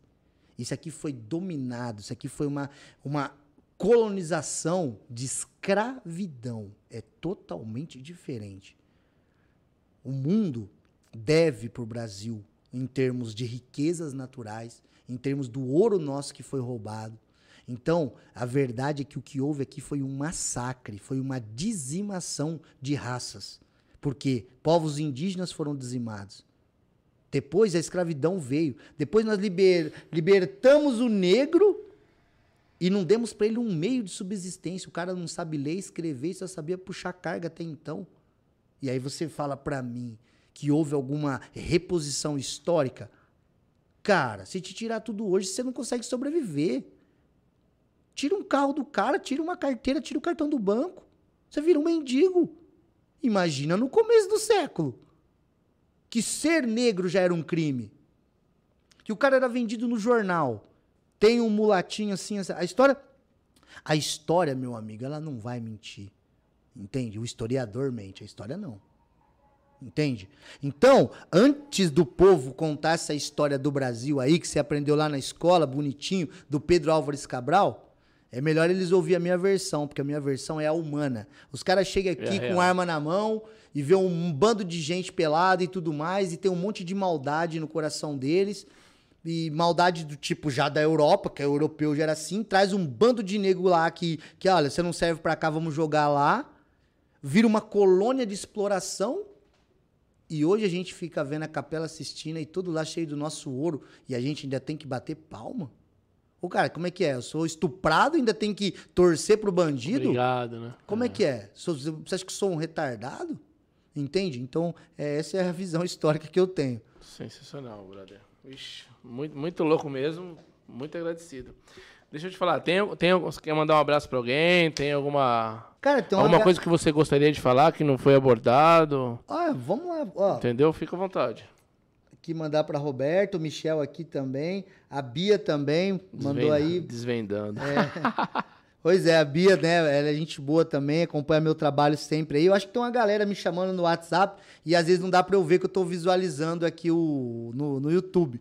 Mas de qualquer jeito, vou respondendo também depois, a gente vai batendo um papo. Não, show de bola. Mas, Se você quiser olhar, aí fica tranquilo. Mas, mas a mensagem que eu, que eu acredito, né, que foi bem legal, a gente tá batendo esse papo, é porque eu literalmente estou conversando com alguém que tá conhecendo o meu mundo hoje. Exato. Que tá conhecendo o meu mundo hoje. E assim, isso é maravilhoso, porque é o efeito do novo. Você presta atenção em coisas que a maioria não presta, por quê? Porque é como a nossa mulher que faz o, a unha, e você não nota, mas o cara que quer ela nota. Grava o que eu vou te falar. Grava bem o que eu vou te falar. O interesse e o olhar de um homem se amplia à medida que ele tem seu interesse. Entende? Experimenta comprar, querer comprar um golfe branco. Você só começa a ver isso na rua. Você só vai enxergar o que quer ver. Agora muda a tua mente. Começa a preparar teus olhos para oportunidades, para negócios, para pessoas inteligentes. Você vai começar a enxergar isso na tua vida. Por quê? Porque o foco, meu amigo, é sempre único. Você diz pro GPS rua tal e ele vai pá, pá, pá, até a rua. O que, que acontece com 99% das pessoas? Elas não sabem nem para onde querem ir, brother. Por isso que vive perdida. Entendeu a jogada? Então, o que, que é bem legal? Como aqui no teu podcast eu vi muita gente que nunca tinha tido contato, né, com, com o teu público, né, muito polícia, muito policial, muito pessoal da, das forças armadas, assim, e, e aí você me trouxe, cara, e eu fico muito feliz de poder, de repente, falar um pouquinho, desmistificar essa ideia do mago, do bruxo, como um cara é, marginal. O que, que é marginal? O que vive às margens. O marginal, sabe quem era? A elite cria em volta do centro. Aí ela cata a gente e joga pros morros. Sabe por quê? Porque ela quer ver a gente longe. Por isso que é chamado de região periférica, porque é nas bordas. É lá que vive as margens, a marginalidade.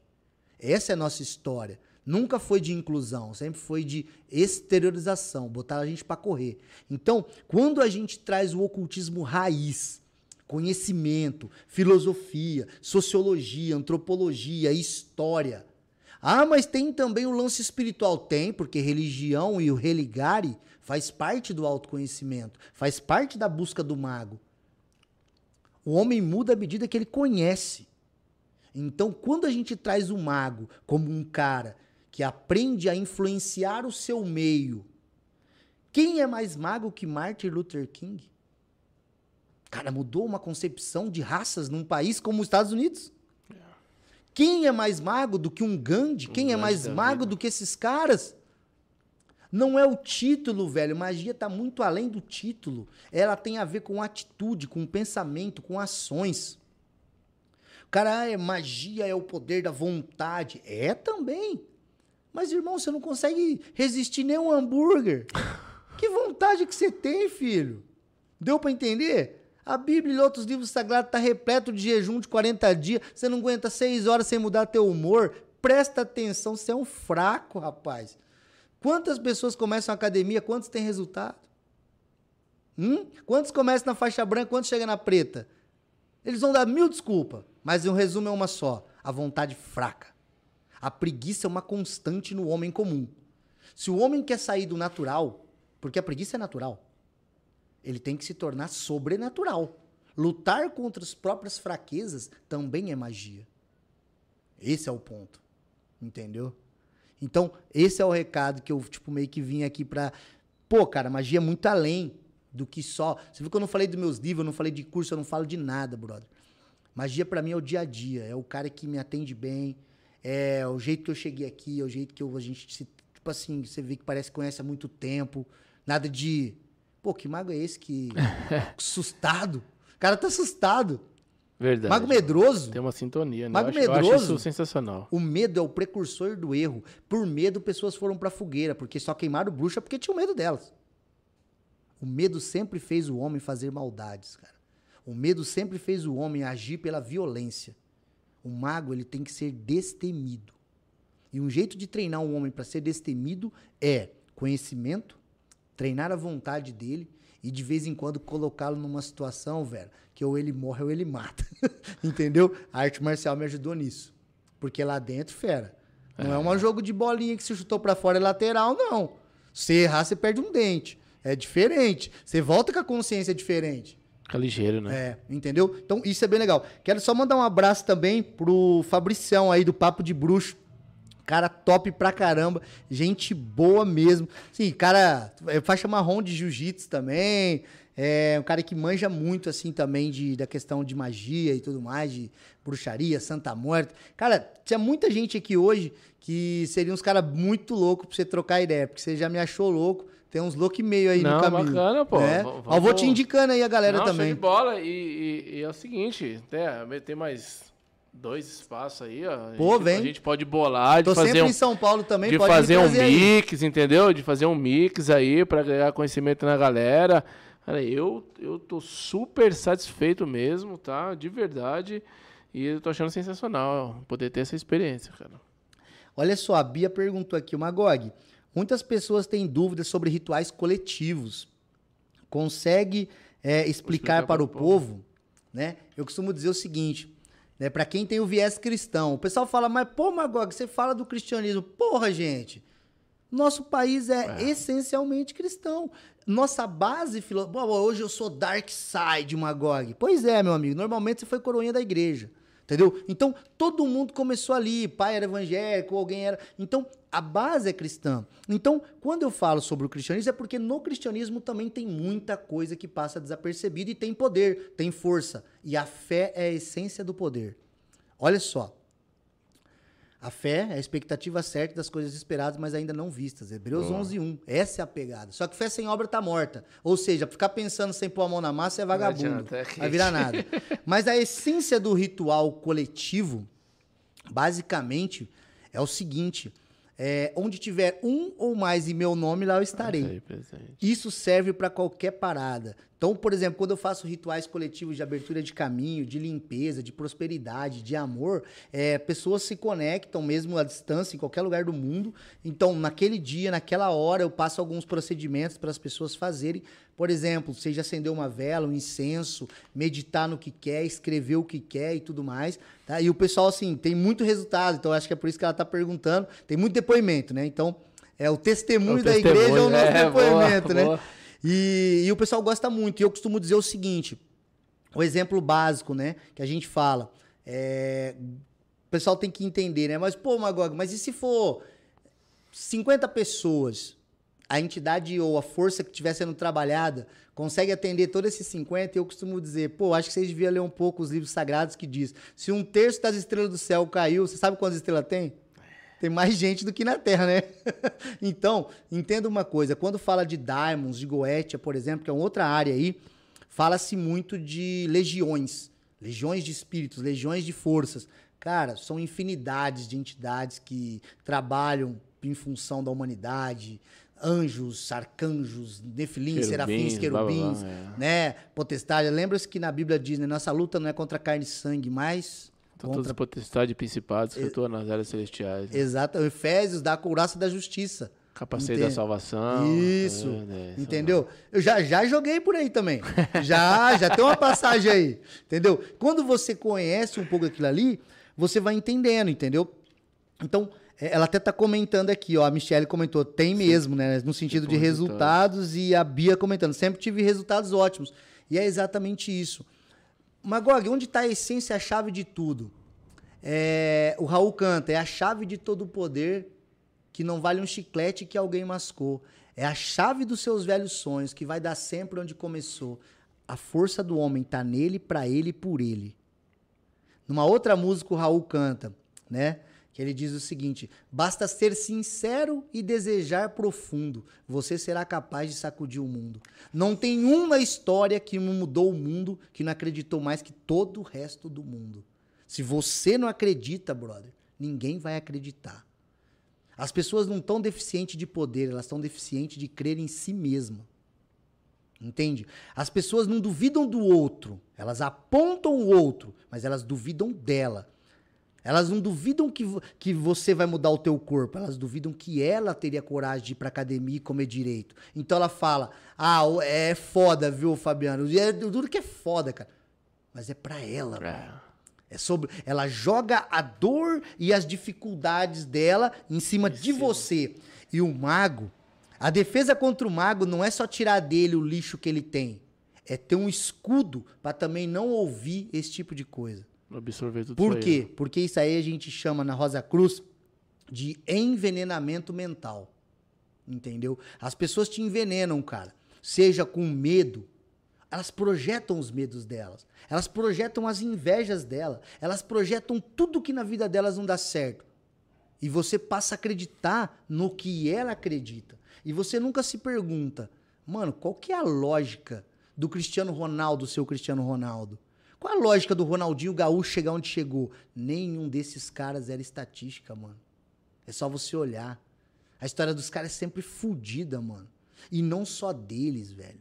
Nós Diverso. temos o Stephen Hawking, um cara numa cadeira que só fala, velho. E o cara vai lá e pum, é um gênio. Então você não consegue ser, saber exatamente o teu potencial até você aprender a crer em você. Eu digo sempre, grande parte dos poderes do homem tem relação com ele aprender a crer em si mesmo. A magia é um exercício diário de fazer você crer em você mesmo. Entende? E é por isso que a galera fica louca com os caras. Porque, cara, num país racista, você dizer I have a dream, eu tenho um sonho de pretos e brancos no mesmo lugar e tudo mais, você tem que ser louco, velho. O mundo nunca mudou pelos caras normal, velho. É sempre maluco. Ninguém fala que um avião de tonelada vai voar porque tem sanidade. Ninguém fala o que é fora da curva porque é um cara naturalmente normal. Você tem que estar tá disposto a pagar o preço, velho. Entendeu a pegada? Malandro. Sensacional, irmão. Pelo amor de Deus. Aí, ó. O Papo de Luz também colocou: eu faço rituais coletivos e vejo resultados incríveis. Michelle Buri. Tem, é, tem essa de se eu fizer um ritual com pessoa X, não posso fazer de novo com pessoa Y por causa das entidades diferentes? Aí já foi uma pergunta. Sim. Aí não, não sei o que quer dizer essa parada aqui. Sandman é um, é um. Sandman é um. Uma série que saiu aí, que estourou, foi muito legal. Assisti o último episódio, é sobre isso também, exatamente, Ah, mano. legal, Exato.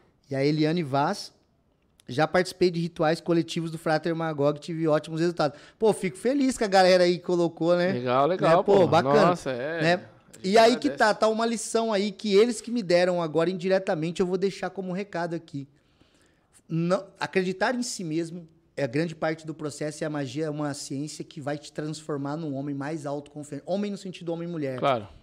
Mas tem uma coisa que vai te levar mais longe ainda, brother. Gratidão. Cara, tem coisa mais desonrosa do que você aprender comigo e depois ter vergonha de falar com quem foi tua fonte, velho. Entende? Tem coisa mais desonrosa do que a ingratidão para com alguém que te deu uma mão.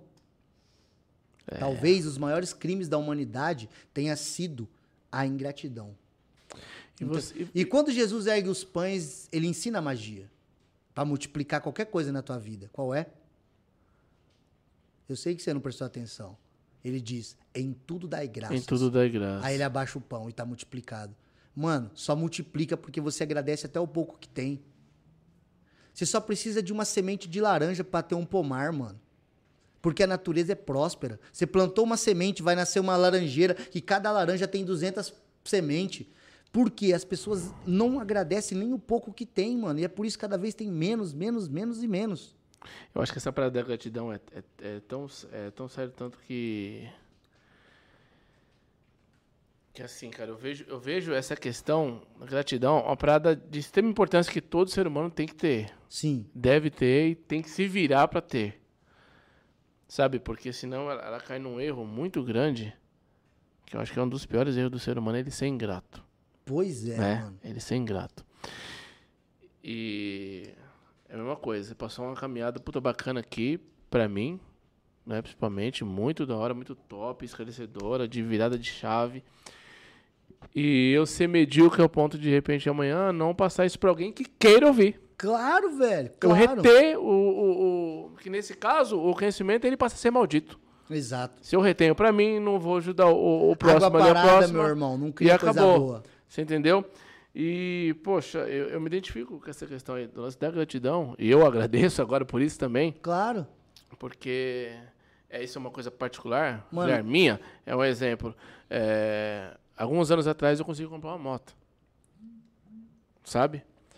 E antes de eu falar pra minha esposa, ou pra minha mãe, pra minha avó, que na época era, era viva, sabe aquele sentimento de gratidão que brota de, de dentro lá da alma, que você agradece na minha cabeça? Sei. Deus, valeu, mas sem falar nada? Tá sim, aqui. sim.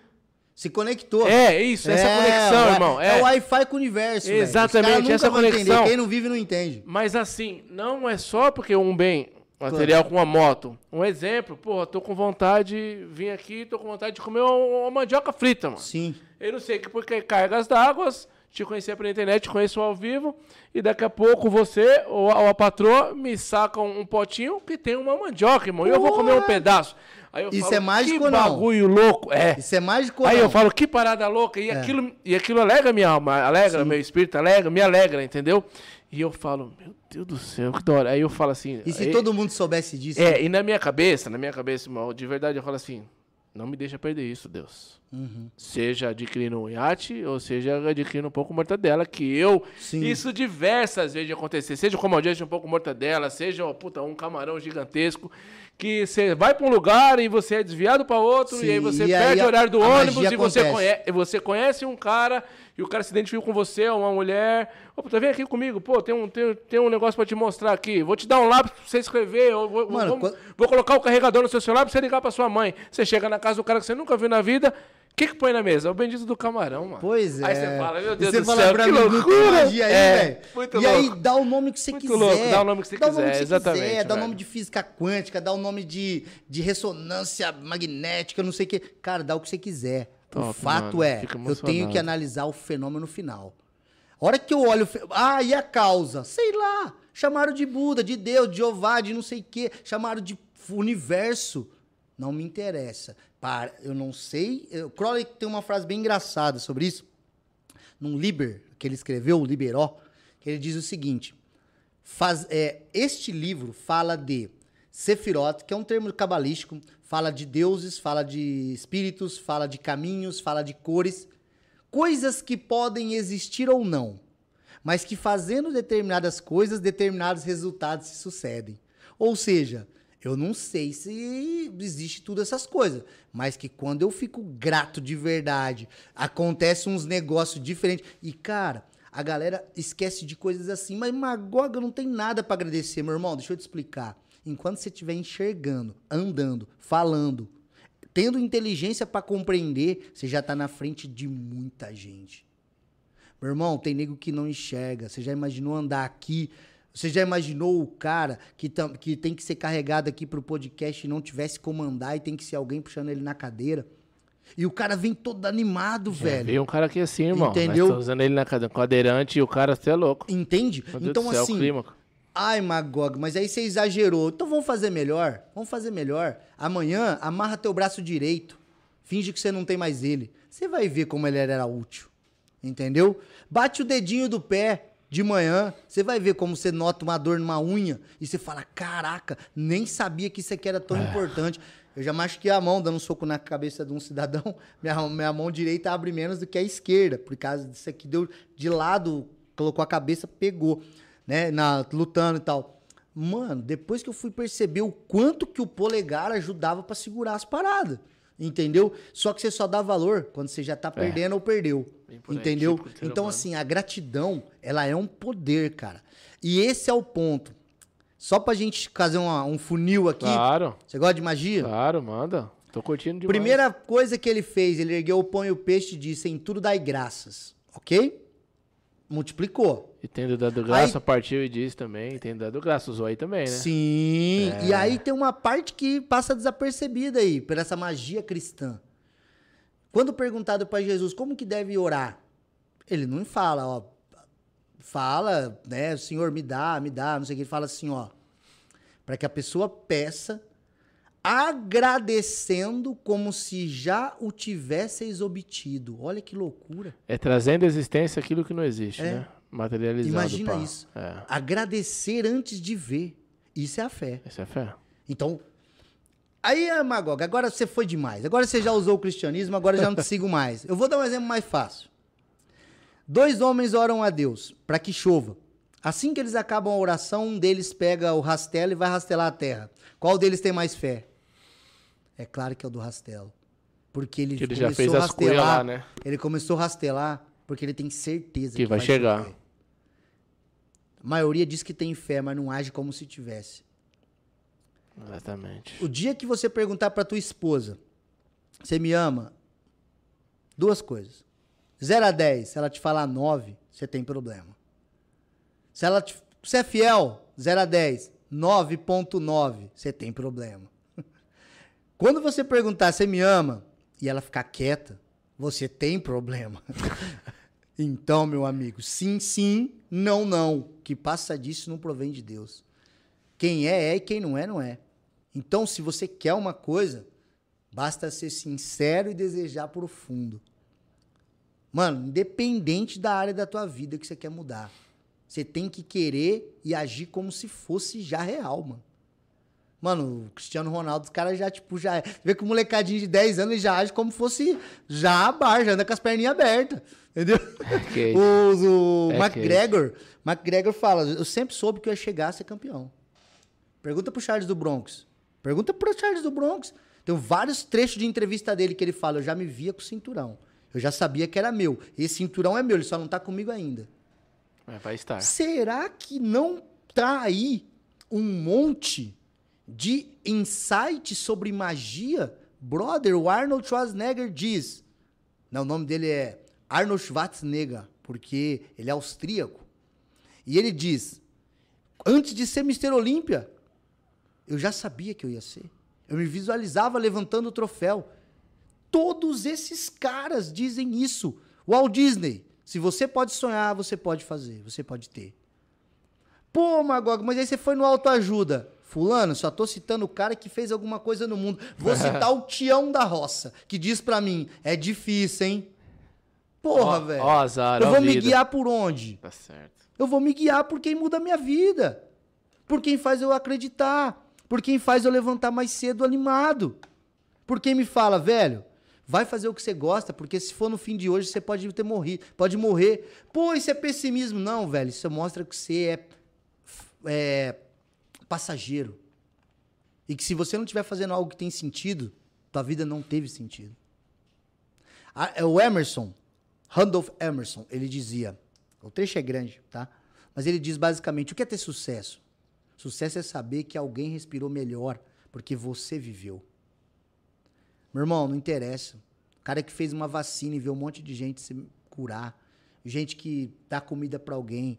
Igual, eu sou maçom e a gente tem umas obras sociais que a gente cuida. E mesmo sem ser maçom, eu já fazia algumas coisas nesse sentido, antes. Cara, a gente, ano passado, eu, a Marina, a gente fez uma obra lá de Natal. Você viu? Sou, sou cultista, não tem nada a ver com Natal. Mas molecadinha gosta de presente. Coloquei lá um. Tá lá, tô fotografado, filmado no meu perfil lá.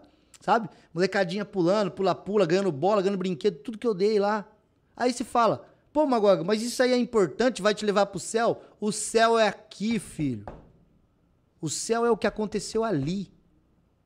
No momento ali. né? Entendeu? Meu amigo, quem, quem treina não se preocupa com o jogo. Eu não tô nem aí com o pós-morte, eu tô preocupado com o aqui e o agora. Se eu tô fazendo alguma coisa de útil na minha vida, na vida de quem me rodeia. Entendeu a parada? E é isso que é a diferença. Eu não fico aí com a agiota. Vou fazer coisa boa pra ele me dar coisa boa. Não, mano. Isso aqui, Deus não é um, um negociante. Entendeu? Porque se você for analisar, mesmo que ele fosse, não tinha como comprar o homem. Você tem É. tudo, pode tudo e vê tudo. Quem que ia ter alguma Exato. coisa pra Vai negociar? oferecer o que pra ele? né? E é por isso que o apóstolo Paulo vai te falar que nós vivemos pela graça e não pela lei. Por quê? Porque se for pela lei, ninguém passa, velho. Ah, não. Entendeu? E- é, exatamente. Eu, ainda- eu ainda falo que se não tiver o jei- famoso jeitinho brasileiro pra passar nessa peneira, vai ser difícil, viu, pai? Mas até uma coisa pra gente é, fechar. A questão do livre-arbítrio, que é muito sensacional. Ah, essa daí é boa. Certo?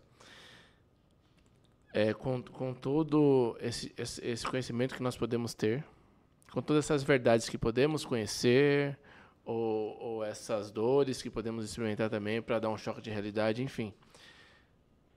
Tem o ser humano que ele é fechado, que ele não quer saber de nada, ele quer viver só no mundinho dele. Sim. Então, ele sempre. A única experiência da vida dele vai ser só isso daqui. Porque ele não se permite mais, né? Uhum. Entende o que eu quero dizer? Ele Claro. não se permite mais. Então, é, essas pessoas, se não se permitirem abrir a mente, dar um passo para viver no mundinho que é, que é dela, você vai ter que respeitar. Só que assim, se você não, não tomar uma atitude, Uhum. é, é capaz de você cair no mundinho dela também. Fica lá. Naquela vida omissa. Olha só, Fabiano. Entendeu? Se você é um cara muito pra frente, você e fica em cima de um cara que não quer nada com nada, você pode ficar 24 horas por dia que você não muda ele. Mas a partir do momento que você quer muita coisa e você fica rodeado de pessoas que não querem merda nenhuma, já já eles te levam pra baixo. Porque a natureza, a Isso. gravidade, a tendência é que você desça. Entende? Até o bíceps, se você para de malhar, ele enfraquece. A natureza do ser humano é ser fraco. É ficar estável. É ficar parado. Então, esse é o ponto. O mundo muda por atitudes. Não adianta, cara. O mundo muda por atitudes. É a matar a fome comendo a comida. Entendeu? A fé sem obras tá morta. Entendeu? Essa, esse esse é, o, é o grande insight do, do, do rolê. Entendeu? É, é isso que eu falo pra galera. Todo mundo que me procura, pô, como é que faz pra estudar ocultismo? Como é que faz pra estudar magia e tal? Eu falo que tem os quatro pilares, que é o que a gente ensina mesmo. Querer, saber, ousar e calar. Querer, todo mundo diz que quer. Todo mundo quer ter um corpo da Miss Universo lá, né? Da, da, da mulher da TV. O cara. Todo mundo quer ter aquilo ali, a vida melhor. Saber. Poucos estão dispostos a querer aprender. Poucos estão dispostos a ver o filme, o documentário, a ouvir alguém que vive aquilo, a ler a respeito. Isso é o saber. Terceiro, ousar é o fazer. Hum? Tem gente que não sabe muito, mas faz, então tem resultado em cima do que faz. Entende? Então é nessa hora que muda, tira, separa os homens dos meninos. É a hora que a gente fala, mano, o mundo muda por quem ousa, por quem faz. Entendeu? Então, esse é um, é um grande insight geral que a gente pode falar aí sobre magia aí do jeito que deu para falar aqui. Show de né? bola, meu irmão. Ó, o pessoal também que às vezes de repente assistir aí, se quiser me seguir lá, o arroba Fratermagog. Boa. Arroba Fratermagog e ocultismo por Fratermagog aí no YouTube, né? Assim, o pessoal acaba me achando porque Magog não é um nome também tão comum, né? Então o pessoal acha. Mas assim, pô, cara, muito show bater esse papo com uma pessoa que tá recebendo aí pelo meio que pela primeira né, vez aí do assunto com alguém que vive, Literalmente, vive é. isso, né, mano? Sensacional. Eu sou muito grato aí. Obrigado, irmão. Satisfação te conhecer pessoalmente. Obrigado a todos vocês que ficaram aí acompanhando. Eu, eu só tenho a agradecer aí. e tá chegando no momento certo essas novas experiências aí. Eu, Tá eu que agradeço. Obrigadão de coração, irmão. Agradeço pelo acolhimento aí. É, costumo dizer que você comentou, né, sobre a questão da gratidão e do quanto que o mundo é mágico por esse poder da gratidão, né? E, velho, a- eu tenho vários exemplos na minha vida. Se eu fosse contar, não, não tem ritual, não tem porra nenhuma com isso. E muitas experiências da minha vida aconteceram que você, na, eh, na filosofia, nós vamos chamar de princípio da casualidade. No direito, nós vamos chamar de nexo causal. Nexo causal é entre essa, esse efeito tem que ter uma causa. Certo?